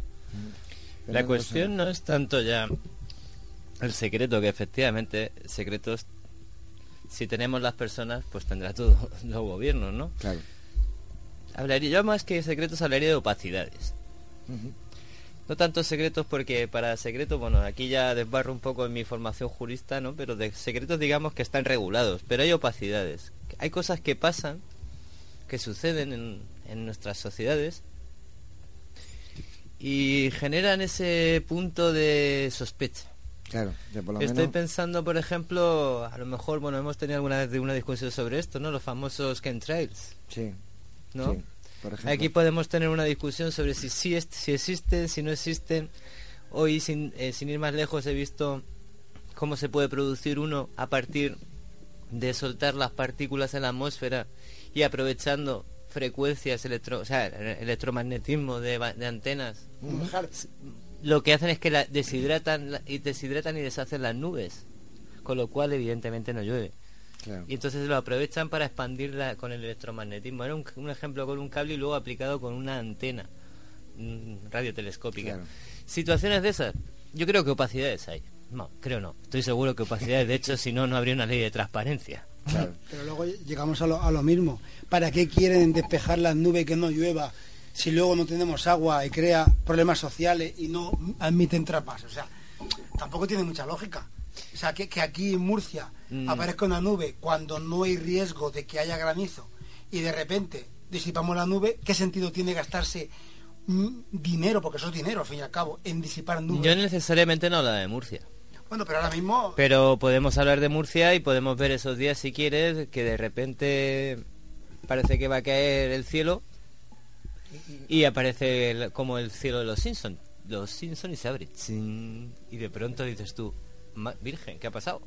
Bueno, vamos a ver. eh, yo, yo aquí lo que lo que estáis diciendo estoy de acuerdo con vosotros. Tiene que haber opacidad. Claro, es que debe haber opacidad, ¿vale? Porque una cosa es que hablemos de manipulación, ¿vale? Y otra cosa es que hablemos de que gestionen la información de una forma determinada con la finalidad de hacer comunicación estratégica y no generar alarma social. Entonces, una, una, una, yo hablo desde mi punto de vista, una de las responsabilidades de las administraciones es no generar alarma social. De hecho, a toda la gente que está en los medios de comunicación dan una asignatura que se llama opinión pública, que es ev- evidentemente cómo gestionar la información para no influir en la opinión pública y no generar una alarma social. Entonces, yo considero que debe haber. Hasta que verdaderamente, imaginaros lo que supondría ahora mismo que cualquier administración eh, afirmara pues cosas que nosotros hablamos aquí o que habláis aquí que sois expertos en el tema pues generaría un caos social impresionante etcétera etcétera ¿eh? Eh, yo no digo que no ocurran probablemente existan pero también considero que debe haber esa opacidad para no generar una alarma social aunque verdaderamente sean ciertos esas cosas o esas eh, eh, eh, cosas que se han, que se han dado Claro, yo estoy, yo estoy muy de acuerdo con lo que estás diciendo, pero date cuenta, daos cuenta esta noche un detalle todos, observar cómo estos últimos años se ha fragmentado. Ya no hay una línea de opinión pública, antes habían una, dos, tres líneas de, de opinión pública, era hay 50.000 líneas, ahora cualquier persona te puede abrir un vídeo en YouTube, un canal en YouTube y crear una corriente propia de pensamiento individual, con lo cual se ha generado un caos y una sobreinformación que es tan peligrosa como la ausencia de información. Es decir, es más manipulador incluso porque es gente que desde su casa está lanzando una serie de ideas que no están contrastadas. Eh, hay overbooking de información. ¿Qué es lo que está pasando con eso? Pues sencillamente de que estamos llegando a un punto de que ya no se distingue dónde está la verdad y dónde está la mentira. Y hay algo peor, que si en mitad de esa confusión Estados Unidos o Rusia, una potencia, o Alemania, quien sea, reconoce haber visto, por ejemplo, supongamos que van a darnos la espectacular noticia que dicen hemos capturado un ovni ya no sabe la gente distinguir si eso es verdad o mentira. El efecto que vaya a provocar sería otro tema, que es lo que tú hablando, estamos comentando un poco, ¿no? Lo de esa, ese control de la población, ese control de la información. Yo El- no creo que el exceso de información sea malo, al contrario, creo que es interesante, pero tienes que tener criterio y juicio. Pero de la confusión, Fernando, viene Pero la caos. confusión, pero es que no pero no estamos hablando de confusión, estamos intentando, vamos a ver, ya que estamos hablando de manipulaciones, porque al final estos son manipulaciones, ¿vale? Porque no realmente podemos especular sobre situaciones, de hecho aquí especulamos sobre situaciones. Por ejemplo, especulamos sobre quién construyó las pirámides. Aquí podemos especular, hay pruebas, no hay pruebas, en fin, podemos hablar de ello. Pero cuando estamos refiriéndonos a situaciones como por ejemplo el último terremoto en México, hay quien llegó a promover una idea que fuera mm, consecuencia de algún tipo de prueba nuclear subterránea. Por ejemplo. O el HARP. O el HARP. Claro, el HARP. Entonces vamos a ver. De hecho, hoy en las noticias se decía que Putin ha dicho que lo, lo posible puede demostrar, puede pero demostrar acá no son hechos por hombre. Estamos hablando de cosas que si hay alguien que está jugando, y no son los gobiernos, que es algo que hay por encima de los gobiernos, está jugando con la vida de las personas, creo que deberíamos tener el derecho Yo a saberlo. Me vais a perdonar esta noche, voy a hacer una serie de incisos y matices sobre el HARP. El HARP nace eh, como un proyecto de desarrollo entre finales de los años 70, de los finales de los años 60 hacia los años 70, se pone en marcha y es para mediciones del cinturón de Van Halen controlar el choque contra la ionosfera, contra la capa superior y medir que no se sabía hasta entonces qué forma podía tener el campo a la hora de enviar pero naves al espacio no sabíamos. Pero lo importante no es el HARP, en lo que haga el HARP, sino las consecuencias que tiene el HARP sobre la humanidad. Intento, intento definir un poco esto porque hay gente que tiene un bollo tremendo. Les han hecho tal confusión. El HARP se demostró que sí tenía incidencia sobre las ondas, como esas ondas rebotan contra la ionosfera y tienen un alcance especial para comunicaciones con submarino atómico en alta mar. Que es para lo que. Y tampoco se abandonó porque no funcionaba y poco más se puede decir del HARP. Y hemos convertido a base de rumorología en una montaña. El HARP ya es capaz de destruir hasta Júpiter si te pone. Se les ha ido la gente el tarro de una manera con este tema que hemos llegado en estado donde verdaderamente nadie sabe qué es el HARP ni para qué sirve. Ya, pero mira, al hilo de lo que comentabas, de lo que comentabas antes, es una, yo considero que es importante, ¿no? Porque el tema de que haya mucha información no tiene que ser preocupante. El preocupante es que haya gente que no esté formada para discernir cuáles son las fuentes que verdaderamente son eh, verídicas. Entonces, eso es una de las cosas que enseñamos, ¿no? Cuáles son las fuentes de información secundarias en las que cualquier persona que tiene determinado posicionamiento a nivel social pues puede verdaderamente catalogarlas como verídicas. Entonces, si nosotros nos vamos simplemente a las redes sociales, veréis que se dicen barbaridades con el tema de Cataluña, con el tema de tal, y sin embargo las fuentes no son verídicas. ¿Para qué sirven? Pues para que aquellas personas no formadas, y lo siento mucho, pues hagan eco de eso, les demos argumentos para defender una, una verdad que es irrelevante. Con relación a esto, con relación a esto, sí estoy de acuerdo con lo que con lo que tú comentabas de que es muy peligroso no dar comunicaciones es súper peligroso de hecho cuando nosotros asesoramos a empresas en comunicación estratégica para hacer branding o para hacer cualquier otro tipo de posicionamiento lo primero que le enseñamos es a cómo tienen que comunicarse. Cuando tú no comunicas algo la gente comunica por ti.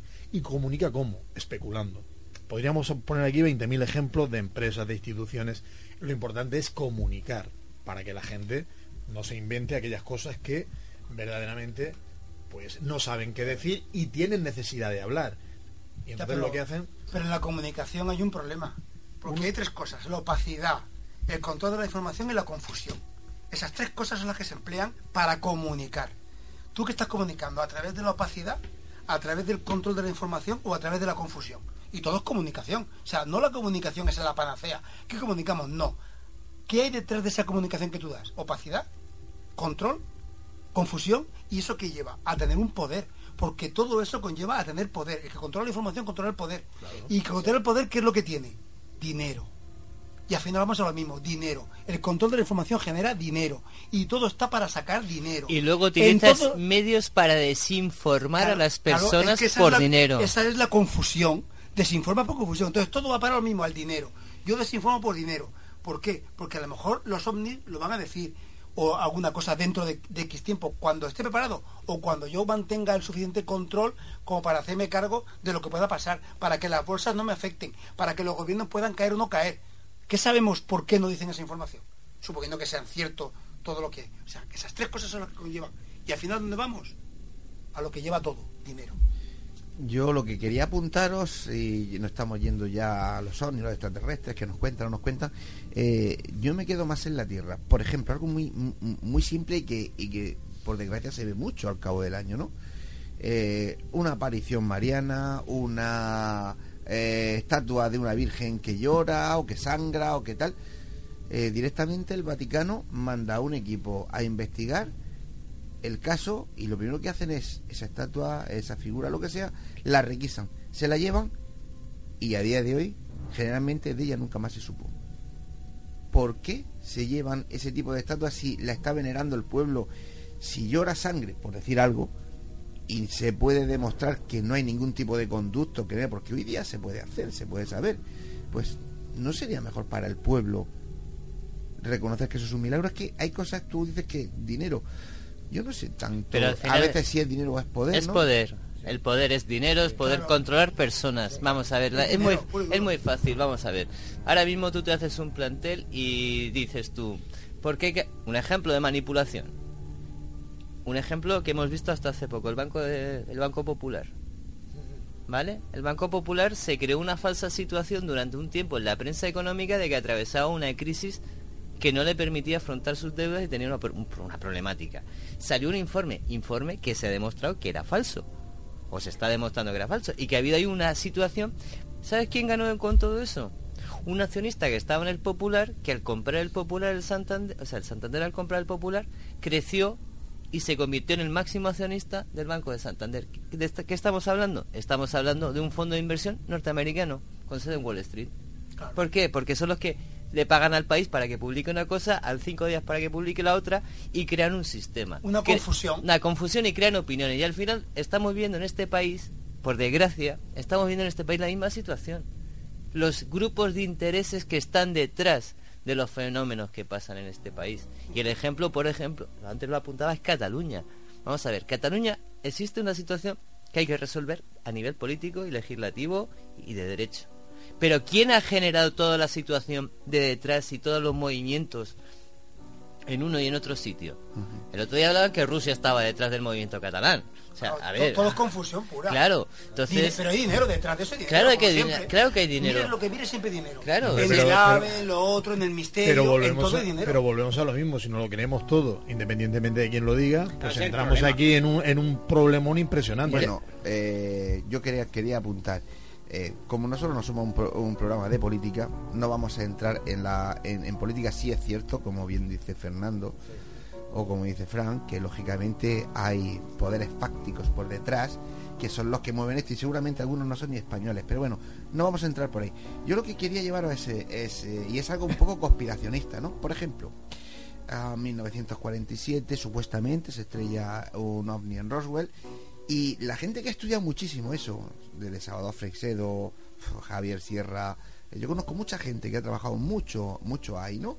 Te dicen eh, ahí hubo una guerra, pero una guerra abierta a nivel eh, de potencias mundiales, a ver quién se quedaba con aquello, porque quien controlara aquello controlaría la tecnología de los próximos 50, 60, 70 años, 100 años. Y yo recuerdo una conversación en el que me una persona muy importante a nivel de este país, eh, como no tengo su permiso, no voy a dar su nombre, que decía, Tú fíjate, de 1900, eh, en, 1950 años eh, llegamos a, la radio de... ¿No? Sí, como dice José Antonio. Y, después en 50 años hemos hecho una hemos hecho una barbaridad y es que el ser humano no es tonto el ser humano eh, se puede encontrar un objeto y no saber qué es pero con el tiempo le va sacando punta a las cosas quién fue el que se quedó con eso bueno solo tenéis que mirar las patentes de toda la tecnología, en general la mayoría, desde 1950 hasta ahora, ¿quién, quién ha sido la, eh, el que ha patentado eso? Después se ha hecho en muchísimos países, se ha copiado, se han cedido para que eh, la producción sea más grande, pero las patentes. A ver, puedo, puedo hacer un matiz. Pero hacemos lo mismo. Desde la, primera desde la, Primera Guerra Mundial a la Segunda pasaron 20 años. Pero eh, no tiene ni punto de ocupación. Un avión en mil... de la Primera Guerra a la Segunda. Y ahí, según esa, esa teoría, fue después. Pero, pero avión de la, de la, Segunda Guerra Mundial ni se parecía a los aviones de cuatro alas que llevaban una metralleta adelante. La tecnología era alemana. 20 años solo. La tecnología era alemana. Pero claro, ¿Y dónde acabaron los nazis? Claro, en Estados ¿Dónde, Unidos. ¿Dónde acabaron los nazis? Los científicos nazis. En Estados Unidos y otros países. Y en la Unión Soviética. ¿Quién es el promotor? ¿Quién es el gran promotor del proyecto aeroespacial norteamericano? Pues un nazi. Claro. Von Braun, ¿no? No, perdona, un ciudadano alemán. Lo que pasa es que el partido obligó a todos a llamarse nazi, pero eso hay que matizarlo porque señor, históricamente vamos a ver, pero estamos insultando a los alemanes. Vamos a ver, pero ese señor es el responsable de las V2. A ver, a ver, que no estamos hablando de uno que pasaba por la calle y le dijeron, tú para acá te hacemos como si estuviera aquí en una tómbola del partido. Vamos a ver, hay una cosa que está clara. Eh, eh, eh, antes de la Segunda Guerra Mundial, Alemania se convierte en una potencia industrial. Voy a poner un ejemplo para que se entienda perfectamente, que para que nos podamos aclarar todo en el concepto de las patentes. Estados Unidos los restos de las potencias están fabricando armas lentamente, todavía no quieren, pero Alemania ha entrado en su propia carrera de armamento. En la paranoicidad de los Hitler de que aquello tiene que ser el recurso, la guerra, la maquinaria de Alemania.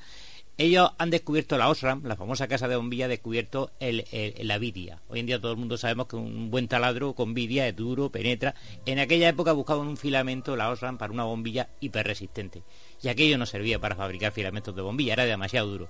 Y se lo pasaron a la industria, a la industria de, manipulación de, metal.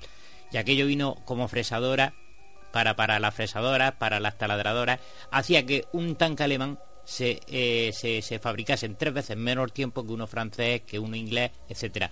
¿Qué es lo que sucede cuando, cuando, cuando, claro, los aliados se dan cuenta, toman Berlín, eh, rinden Alemania y, y, y, y, ven la Vidia, descubren la Vidia? ¿Qué es lo que hace Estados Unidos a la hora de firmar la, el armisticio de Alemania? Le obliga a entregar las patentes industriales y de ahí viene el impulso industrial vale. y además de la lleva, Europa occidental. Se lleva los científicos. Menciona aparte que no va a entrar en y el debate. Además tenemos y perdona que te interrumpa, tenemos ocultamiento, poder pero, y dinero. Pero mmm, de la ala volante y todo eso sería Es otro como tema. lo de Hitler. Hitler se supone que estaba vivo hasta, hasta hace un tiempo. No, Eh, estamos eh, yendo del tema, ¿no? No, pero, pero por Sí, ejemplo, no, por y se tapa. Es ocultación. Pero hay un proceso. No, no, sí, perdóname, Fran. Yo lo que quería explicarles es que hay un proceso natural para que sucedan las cosas. Más simple que entrar. Vamos a entrar en conspiraciones si queráis. Yo admito que hay gente que ha perseguido ovnis, como Fernando Cámara en el caso de Manise. Eso sí le creo yo a esa persona. Pero ya no es una cuestión de te- extrapolar a que tengan que tener un ovni guardado en un sótano ya en Estados Unidos porque bla, bla, bla. Eso ya me cuesta más trabajo. Y Ya, pero que, que las cosas las podemos hacer más simples y, por ejemplo, pues si nosotros decimos que igual como nosotros, pues eh, comunicamos como nos apetece y transmitimos la imagen que consideramos en momentos determinados, la empresa hace lo mismo y las instituciones hacen lo mismo.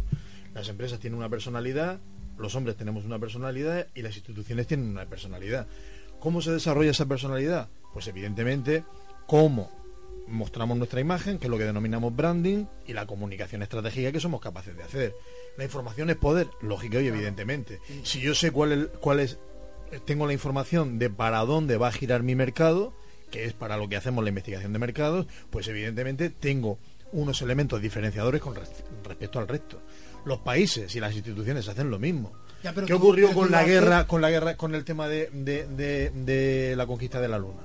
¿Vale? Era un tema psicológico. O sea, si da igual quién llegara a la luna, si es verdad, si no es verdad. Pero Al Fran, final, no es lo mismo. Tú estás hablando de un mercado donde se hace con uno con un estudio y con una transparencia. Nosotros hablamos de que no, no, no, transparencia. no, no se hace con una transparencia. Sí, no, la, la empresa luego comunica lo que le consi- o lo que considera estratégico para ella. Y yo aquí Ya, digo lo que considero estratégico para mí. Pero, no- pero, es que tú- pero es privado. O sea, yo hago mi estudio privado. Otra cosa es que yo a nivel, creo que hablamos aquí, gobiernos e instituciones, que son los que nosotros pagamos, porque no nos olvidemos que nosotros pagamos a las instituciones y gobiernos, son los que luego ellos manipulan la información para No, pero eso, eso es una barbaridad, vamos a ver. Yo considero que no manipulan información. Igual como los médicos hacen sus investigaciones y sería una barbaridad que las hicieran públicas, un economista exactamente igual y todo el mundo. Porque eso lo que hace es evolucionar. Fran. y para eso se hacen foros de especialistas. Perdona, Fran, perdona, un pero la segundo. farmacéutica Un segundo, un segundo. No, pero eso- ocultan información para forrarse. Pero vamos a ver, si nos han llevado a la guerra, nos han llevado a la guerra hace menos de 15 años porque se mm, alguien dijo que había armas químicas en un sitio Sí, donde no había, nada.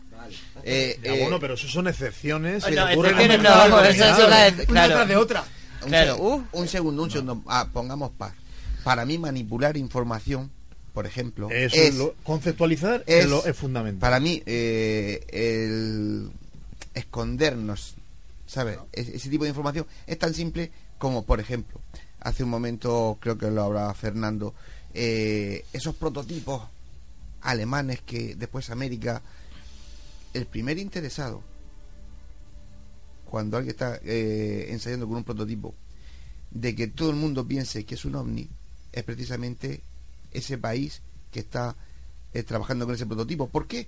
Porque en el momento que se dice un ovni, automáticamente la gente lo lleva a extraterrestre y nadie busca más información a ver si sale de aquí o sale de allí. Es decir, cuando, se acaba el tema. cuando esos gobiernos eh, lanzan, y lo digo así, lanzan ese bulo, que un ovni, porque ellos mismos están manipulando la información y están ocultando la información al pueblo. Es decir, sí Ya, manipulan pero la va- información. vamos a partir de que manipular, ocultar no es manipular. ¿Cómo que no? Manipular es, op- No. es opacidad, Hombre, control y si, si confusión. tú si tú ocultas Claro. si tú o- ocultas y lanzas y lanzas eh, eh, digamos torpedos en otras direcciones para desviar ya, Pero ocultar información no es manipular ¿Cómo información. que no? A ver, voy a Si poner... yo te, yo No, te es digo la manipular información personas. sesgada, Yo ahora mismo- no, te yo ahora- estoy manipulando. No, si tú das información sesgada, ¿vale? Es ocultar información. Es tergiversar la información. Pero eso es, Sí, eso es manipular, porque yo te llevo, con la ocultación te llevo donde yo quiero llevarte.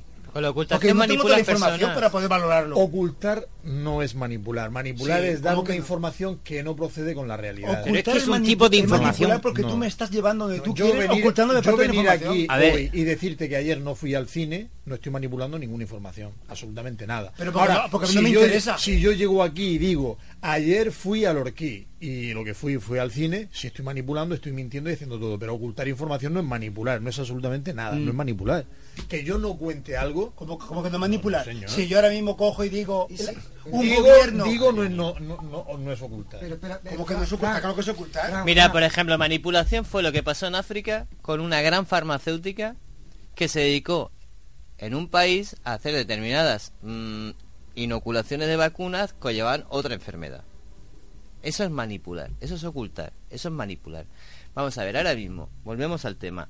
¿Por qué existe, y esto ya volvemos al campo jurídico, el derecho a la información, el derecho a saber? ¿Por qué? Pues porque se nos ocultan cosas. Vamos, en esta ciudad está pasando algo importante en los barrios del sur, perdón, esta ciudad me refiero a la ciudad de Murcia, y ahí nos gustaría saber qué es lo que hay detrás de esa necesidad imperiosa de tener un, un ferrocarril en superficie cuando mm, significa poner pata- o sea, levantar la ciudad entera.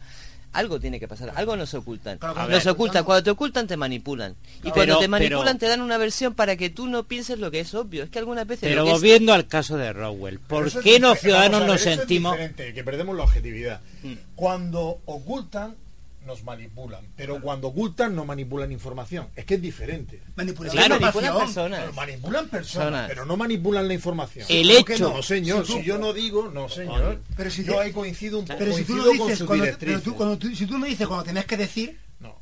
La ¿Cómo que no? Si yo no digo Tú que decir... tú Es que es una cuestión de vocabulario. Vamos a ver. Lo que son, lo que son mani- concepto- la manipulación se puede hacer sobre la información y sobre las personas. Si tú manipulas información, manipulas personas. Pero es que el objetivo si es manipular ocultas, personas. Si ocultas información, manipulas personas. Pero no manipulas Es que vamos a ver, manipular información sin manipular personas es imposible porque no tiene objetivo. Pero ¿en qué te afecta a ti el que un avión tenga forma circular o forma de ala delta o eso te, te, te influye a ti en tu vida cotidiana?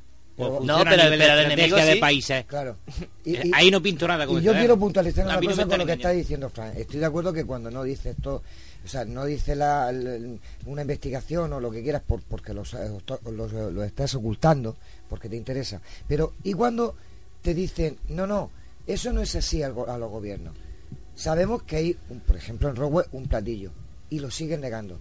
Que no han subido a la luna, y siguen negándolo. O sea, cuando ya niegan la evidencia, ¿cómo se llama ¿Os eso? acordáis del Prestige? Sí. Eso, alguien dijo, lo digo por no entrar en política, pero alguien dijo que solo serían unos hilillos de plastilina. La leche. ¿Eh? Eso es manipular información y ocultar No, información. no, no, eso es decir y- la verdad, no digo todo lo contrario. Unos hilillos de plastilina. Puñetas. Y aquello estaba soltando me parecía, vamos, que, que no- vamos, que le faltaba, le faltaba vida. Es, Pero al vamos, que petróleo. no nos asustemos, es un ejercicio habitual a lo largo de toda la historia. Podemos por 100.000 casos Normal, donde la ocultación y no constituye, como, como bien dice Fran, no constituye manipulación. Son dos conceptos muy diferentes. La ocultación de información, que tiene un propósito generalmente contra otro país. A veces No, sobre los propios no ciudadanos. Que fue como Stalin ocultar la, que había tirado una bomba atómica sobre, sobre maniobras militares sobre Chechenia, que de ahí el cabreo histórico de Chechenia. Eh, eh, también Japón logró ocultar en 1942 el bombardeo de Tokio. Mira que cayeron bombas encima de la ciudad. Pues todavía lograron ocultar, qué censura habría que lograron ocultar durante la Segunda Guerra Mundial que Tokio había sido bombardeado en el 42. Sorprendente, Sí, claro, cuesta trabajo entenderlo, pero, pero lograron, lograron pero- controlar. Pero eso se consigue en regímenes total- totalitaristas, Paco, desde luego. se- se- se Aquí antes- cuesta trabajo ocultar información. Cuesta trabajo, si hablado antes del Banco Popular, no decir la información y ocultarla. Pero porque es una empresa una privada, tú lo has dicho, O sea, es, es una empresa privada y Pero maneja que- datos pero- confidenciales. No, no, y no, como no, sea un pirata. No es una empresa privada porque el Banco Central Español que está ahí, que es público, tiene que supervisarlo. O sea, no- es en relativamente. Pero Entonces, es si yo privada. oculto- No, No, no es porque, porque el Banco Central, el Banco de España no es privado, tiene que supervisarlo. Que es una caja de Y ahorro. está- Y, estaba de acuerdo en eso. Entonces, si yo oculto una información, manipulo porque hago que la gente Existe un control de a- a co- arbitraje, pero No, no, no, no, hay, no puede haber un dominio del Sí, Estado sobre las decisiones de una empresa privada tasativamente porque es eso que es su misión, dictadura. es que su misión controlar el banco. ¿eh? Paco. Claro. Es controlar el banco, que si no quién lo controla. Y yo oculto una información hago que la gente compre arbitraje. acciones, hago que compre acciones ocultando información, estoy manipulando, porque hago que suba la bolsa y Por ejemplo, que no es cierto. manipular. manipular. Cuando llega un presidente de Estados Unidos te dice, si eh, cuando está en campaña para ser presidente dice, si yo llego al poder sacaré los- a la luz pública toda la información que tengamos los Estados Uni- Estados Unidos so- sobre el fenómeno ovni. Y cuando llegan al poder les, No lo hacen. les pasa un estúpido velo por, por la frente y desaparece. Eso es manipular. Pero puede ser que no sea manipular, puede ser que esa persona pretenda cuando llegue a hacerlo. Entonces, cuando llega allí, resulta que hay unos, unos intereses creados o no creados que impiden que lo que él pretendía hacer no lo deje Pero él hacer. tiene muchos decir, votos puestos gracias- A especular, puestos a especular, tan, tan cierto puede ser una cosa que la otra. ¿no? Yo puedo decir, si yo el día de mañana soy alcalde de tal, voy a hacer esto, lo otro, es porque lo pienso hacer. Esos ¿no? son mentirosos. ¿Vale? No, puede ser verdad. Y está- Demos y- un voto y- de y están manipulando a la de- gente. Demos un voto de confianza. No, no, no, me no. Si alguien no estudia cómo hacer una cosa y la digo, es que no soy profesional. Ya, pero es que tú tampoco tienes toda la información para saber si se Pues puede entonces no lo digo. Cuando pues llegue... dilo, dilo, no tengo la información para hacer esto. No, no, Es que cierto. La intención No, hombre, es buena. claro. La intención de entrada es buena. Porque no todos son corruptos. no todos Claro, son es que no podemos tener, tenemos que dar un voto de evidentemente confianza. no todos ni son Si corruptos hemos perdido el 100% de la mentirosos, confianza. Tenemos que dar un voto de confianza a la gente. Yo, no puedo decir que todos los que son todos los Bueno, que se pero dedican no a vamos a predecir el hablar- aquí futuro no y hablamos tal de política. son unos no sé cuántos y no En los mentideros del misterio, en los mentideros del misterio. a ese que me dice el futuro yo no le pago. Si no quiero, al político le estoy pagando. Perdona, hay una diferencia muy grande. Él es público y yo le pago. Al, al que va, al, al que está en un gabinete, si yo le pago 50 euros, es mi responsabilidad. Pero al político lo estoy pagando. Y cada voto me cuesta dinero. Ya, Entonces, que venga a decir, yo voy a hacer esto y lo otro. Coño, si no eres capaz de tener la información, esa no vale para político. Infórmate antes, contáctalo y muéstralo el estudio que hiciste. Y no venga después, ah, es que yo no sabía. No, muéstrame ese estudio. Bueno, voy- te creeré. Yo decía, Eso es ocultar información pura y dura. yo y manipular decía, al público. yo decía, si Pepe me deja que los mentideros del misterio se dice, los conspiranoicos sobre todo, que a- volviendo a los Estados Unidos, a los presidentes, que ya le ha pasado a dos o tres y el problema es que cuando llegan y piden que se haga, que le pasen esa información, los poderes fácticos que están por encima de él le dicen, sí, sí, súbete aquí, pedalea. ¿Y Y que, verán? Efectivamente, ¿Qué, verán en esa información? pero eso es lo que digo que se tiene que barajar, barajar esa hipótesis porque ¿Qué no se puede dar hombre, mira, yo hay una cosa que sí tengo no muy podemos clara. pensar siempre más Hay una cosa que sí tengo muy clara. Si hubiese algún país en, en este planeta tan precioso que tenemos que tuviese una información de, brutal, con una tecnología por encima de lo impensable, que capaz de hacer cualquier aparato, que no hubiese forma de pararlo en el mundo, Corea del Norte hace mucho tiempo Que hace, mucho tiempo que estarían gobernando el mundo cuando no existe ese aparato es porque todavía no lo han descubierto No, no, no, no. o no se debe descifrarlo No, no, no, no, Antonio, eh, escúchame. No te pongas nervioso. No, no, no, no. es que quiero puntualizar porque, mira, vamos a ver. Imagínate que sí tienen ese aparato, que puede viajar a la velocidad pf, supersónico. Eh, eh, eh, estamos en lo mismo, es decir, el- la economía del mundo se va al, al traste, porque ya no venden más petróleo, ¿lo entendéis? ¿O por qué cuando invaden un espacio aéreo dicen que no lo han invadido o que es algo? ¿Por qué? En, en eso, en eso- en coincido contigo. Yo me acuerdo cuando estudiaba Teleco que nos decían, escucha, se han visto televisores, yo me acuerdo, ¿eh? Eh, hace mm, una barbaridad, 30 años, me dec- nos decía el profesor de tecnología. Hay televisores que se cuelgan como cuadros. Si nosotros estábamos aquí todavía con los televisores de válvulas, con la 328, los PR48, bestiales. ¿Pero por qué? Por lo que tú dices. Lo que no podemos hacer es sacar tecnología, sobre todo se da en el, en el sector tecnológico. Pero no podemos no- sacar a la venta tecnología de última generación cuando Fran, se ha vendido la anterior. Fran, También hay otra cosa. Tú yo no hablo de eso, ¿eh? Pero, pero, Antonio, tú fíjate una cosa. Tú imagínate que, una, que en una tribu de, de, de, de Amazonas cae un helicóptero. ¿Para qué le sirve la tecnología del helicóptero si no puedes ni siquiera fabricar una hélice? No, Antonio, vamos Eso es lo que allá. pasará Antonio aquí. dice, si hemos sacado un aparato para viajar en el tiempo, No, no. ¿por qué no lo hacemos No, público no, para... Pero, no, no, por no, ejemplo, no, ¿por donde qué yo no voy- se- por, por ejemplo, manipulación. En los años 50 apareció el motor de agua. Manipulación. ¿Quién manipula aquí? Las empresas petroleras. ¿Te refieres a los de hidrógeno? Aquellos que resultaron ser tremendamente altamente explosivos y hacían No, no, boom el motor de coche. agua. Motor de Motor agua. de Resultaron agua, catastróficos los motores. Al Motor final el hidrógeno. Motor de agua. Sí, De agua, que de se agua, basaba. No, no, agua no, perdonadme, pero agua, agua no era. Era un sistema en el cual mediante el agua se descomponía el hombre. La idea de este señor era una idea que más tarde la industria norteamericana intentó poner en práctica y los motores demostraron que a- al liberar el hidrógeno no solamente servía lo para los dirigibles, también servía para, como fuente de combustible para impulsar vehículos. Pero el problema que tiene el hidrógeno es que en el depósito es en estado puro, es altamente reactivo. Y por eso ese proyecto se abandonó. Lo que pasa es que en España se creó la leyenda urbana, que no está en leyenda urbana, tiene su base real de que hubo un español, pero no fue tan sufrida la historia como nos la pintan, precisamente por el conspiracionismo. Hay que hablar, hay, yo, yo quiero, perdonadme un momento el inciso, quiero distinguir entre conspiracionista y conspiranoico, ¿eh? No es lo mismo. Son dos conceptos muy diferentes. El conspiranoico actúa de manera alocada y sin información y el conspiracionista verdaderamente investiga a fondo a ver si su teoría es cierta. Yo ahí coincido con Fernando, ¿eh? Quiero decir, hay los intereses creados son superpotentes y superpoderosos. Si me dejáis matizar... El motor, el... Si me dejáis matizar... Eh, porque creo que no se me ha entendido cuando he dicho antes eh, una cosa es tecnología, como bien, como bien dice Fernando, como dice Frank, como bien decís vosotros. La tecnología hoy día estoy convencido que en móviles y en todo está 10.000 veces más avanzado del que tenemos aquí, pero hay que sacarle producto a esos años de investigación, esas cosas, entonces se va sacando todo escalonadamente. Yo a eso no me refería. Yo me, refería, a que el ser humano tiene una capacidad de, de invasor tan grande que si, por ejemplo, ese supuesto ovni que Fernando Cámara perseguía y que se reía de él y que se le ponía delante y se le ponía detrás y Fernando Cámara decía y dice en mi vida he visto nada semejante y eso no puede ser terrestre.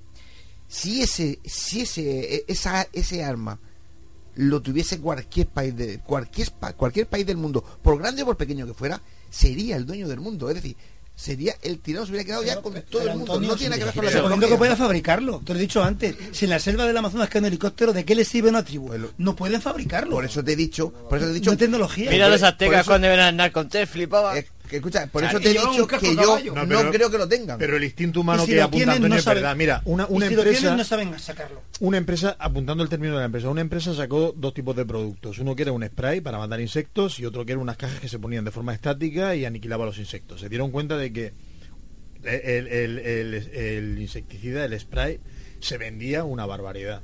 ¿Vale? Y el otro no se vendía absolutamente nada pues hicieron una investigación para ver el porqué, una investigación proyectiva, con técnicas cualitativas, etcétera, y se llegó a la conclusión que dicho Antonio.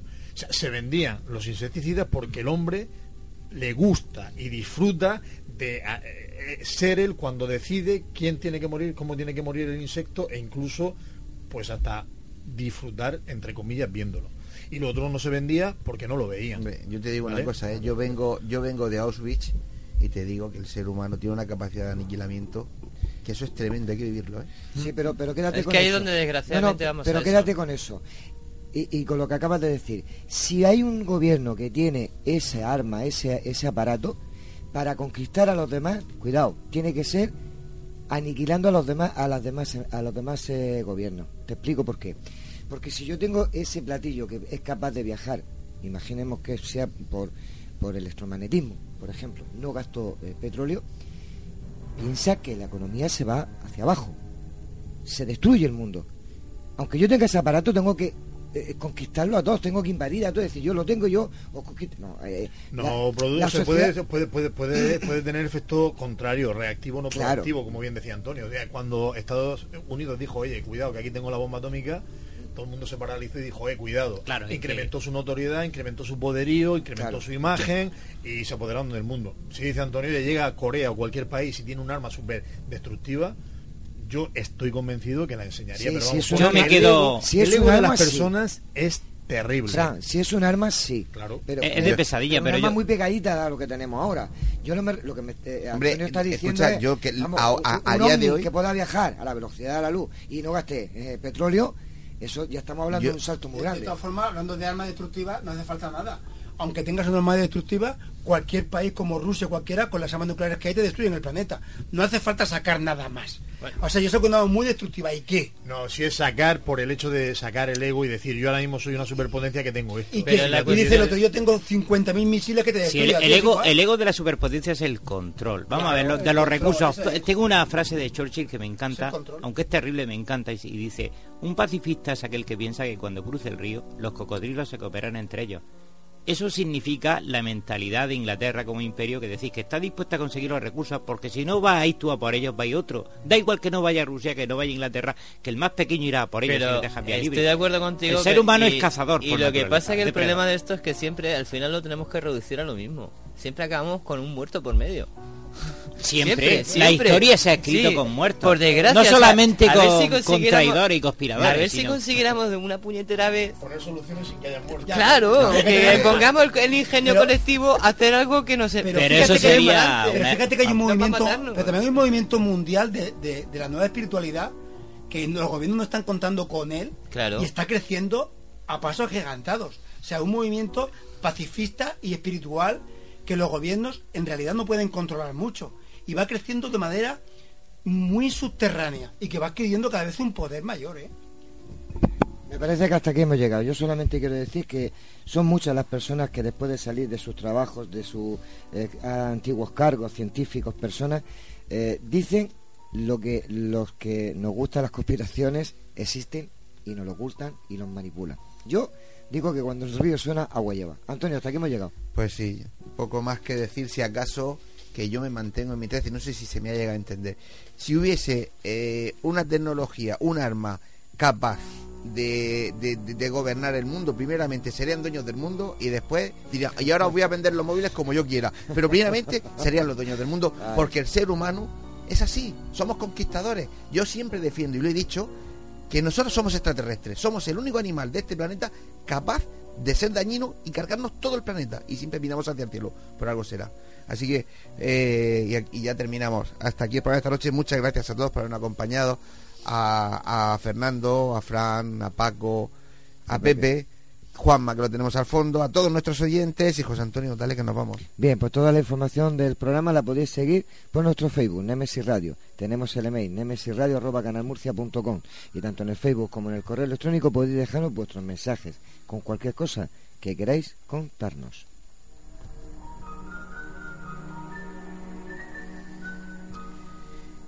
Y recordad, Nemesis Radio, todos los jueves a partir de las 22 horas y los domingos a partir de las 21 horas en Radio Inter 96.8 de la FM y en Radio Intereconomía 90.7 de la FM en toda la región de Murcia.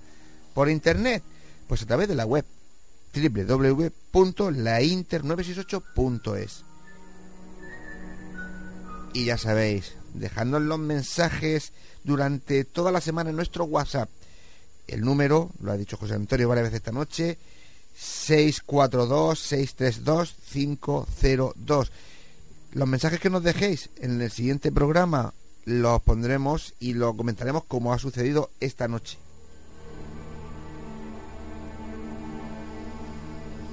Y como no perdemos las buenas costumbres, no olvidéis que nuestras voces viajan ya por el universo.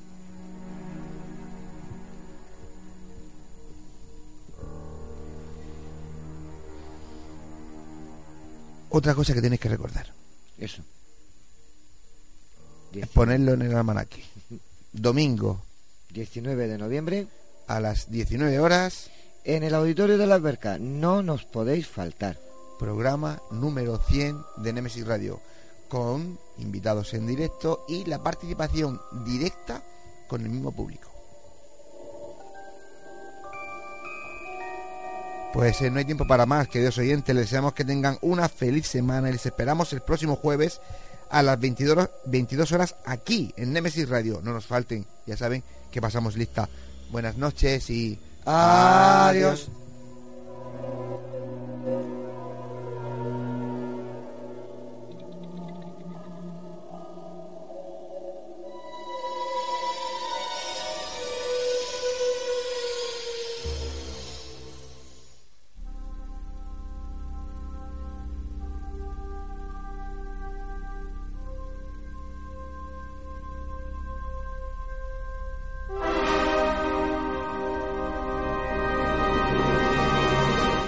¿Estamos solos en el universo?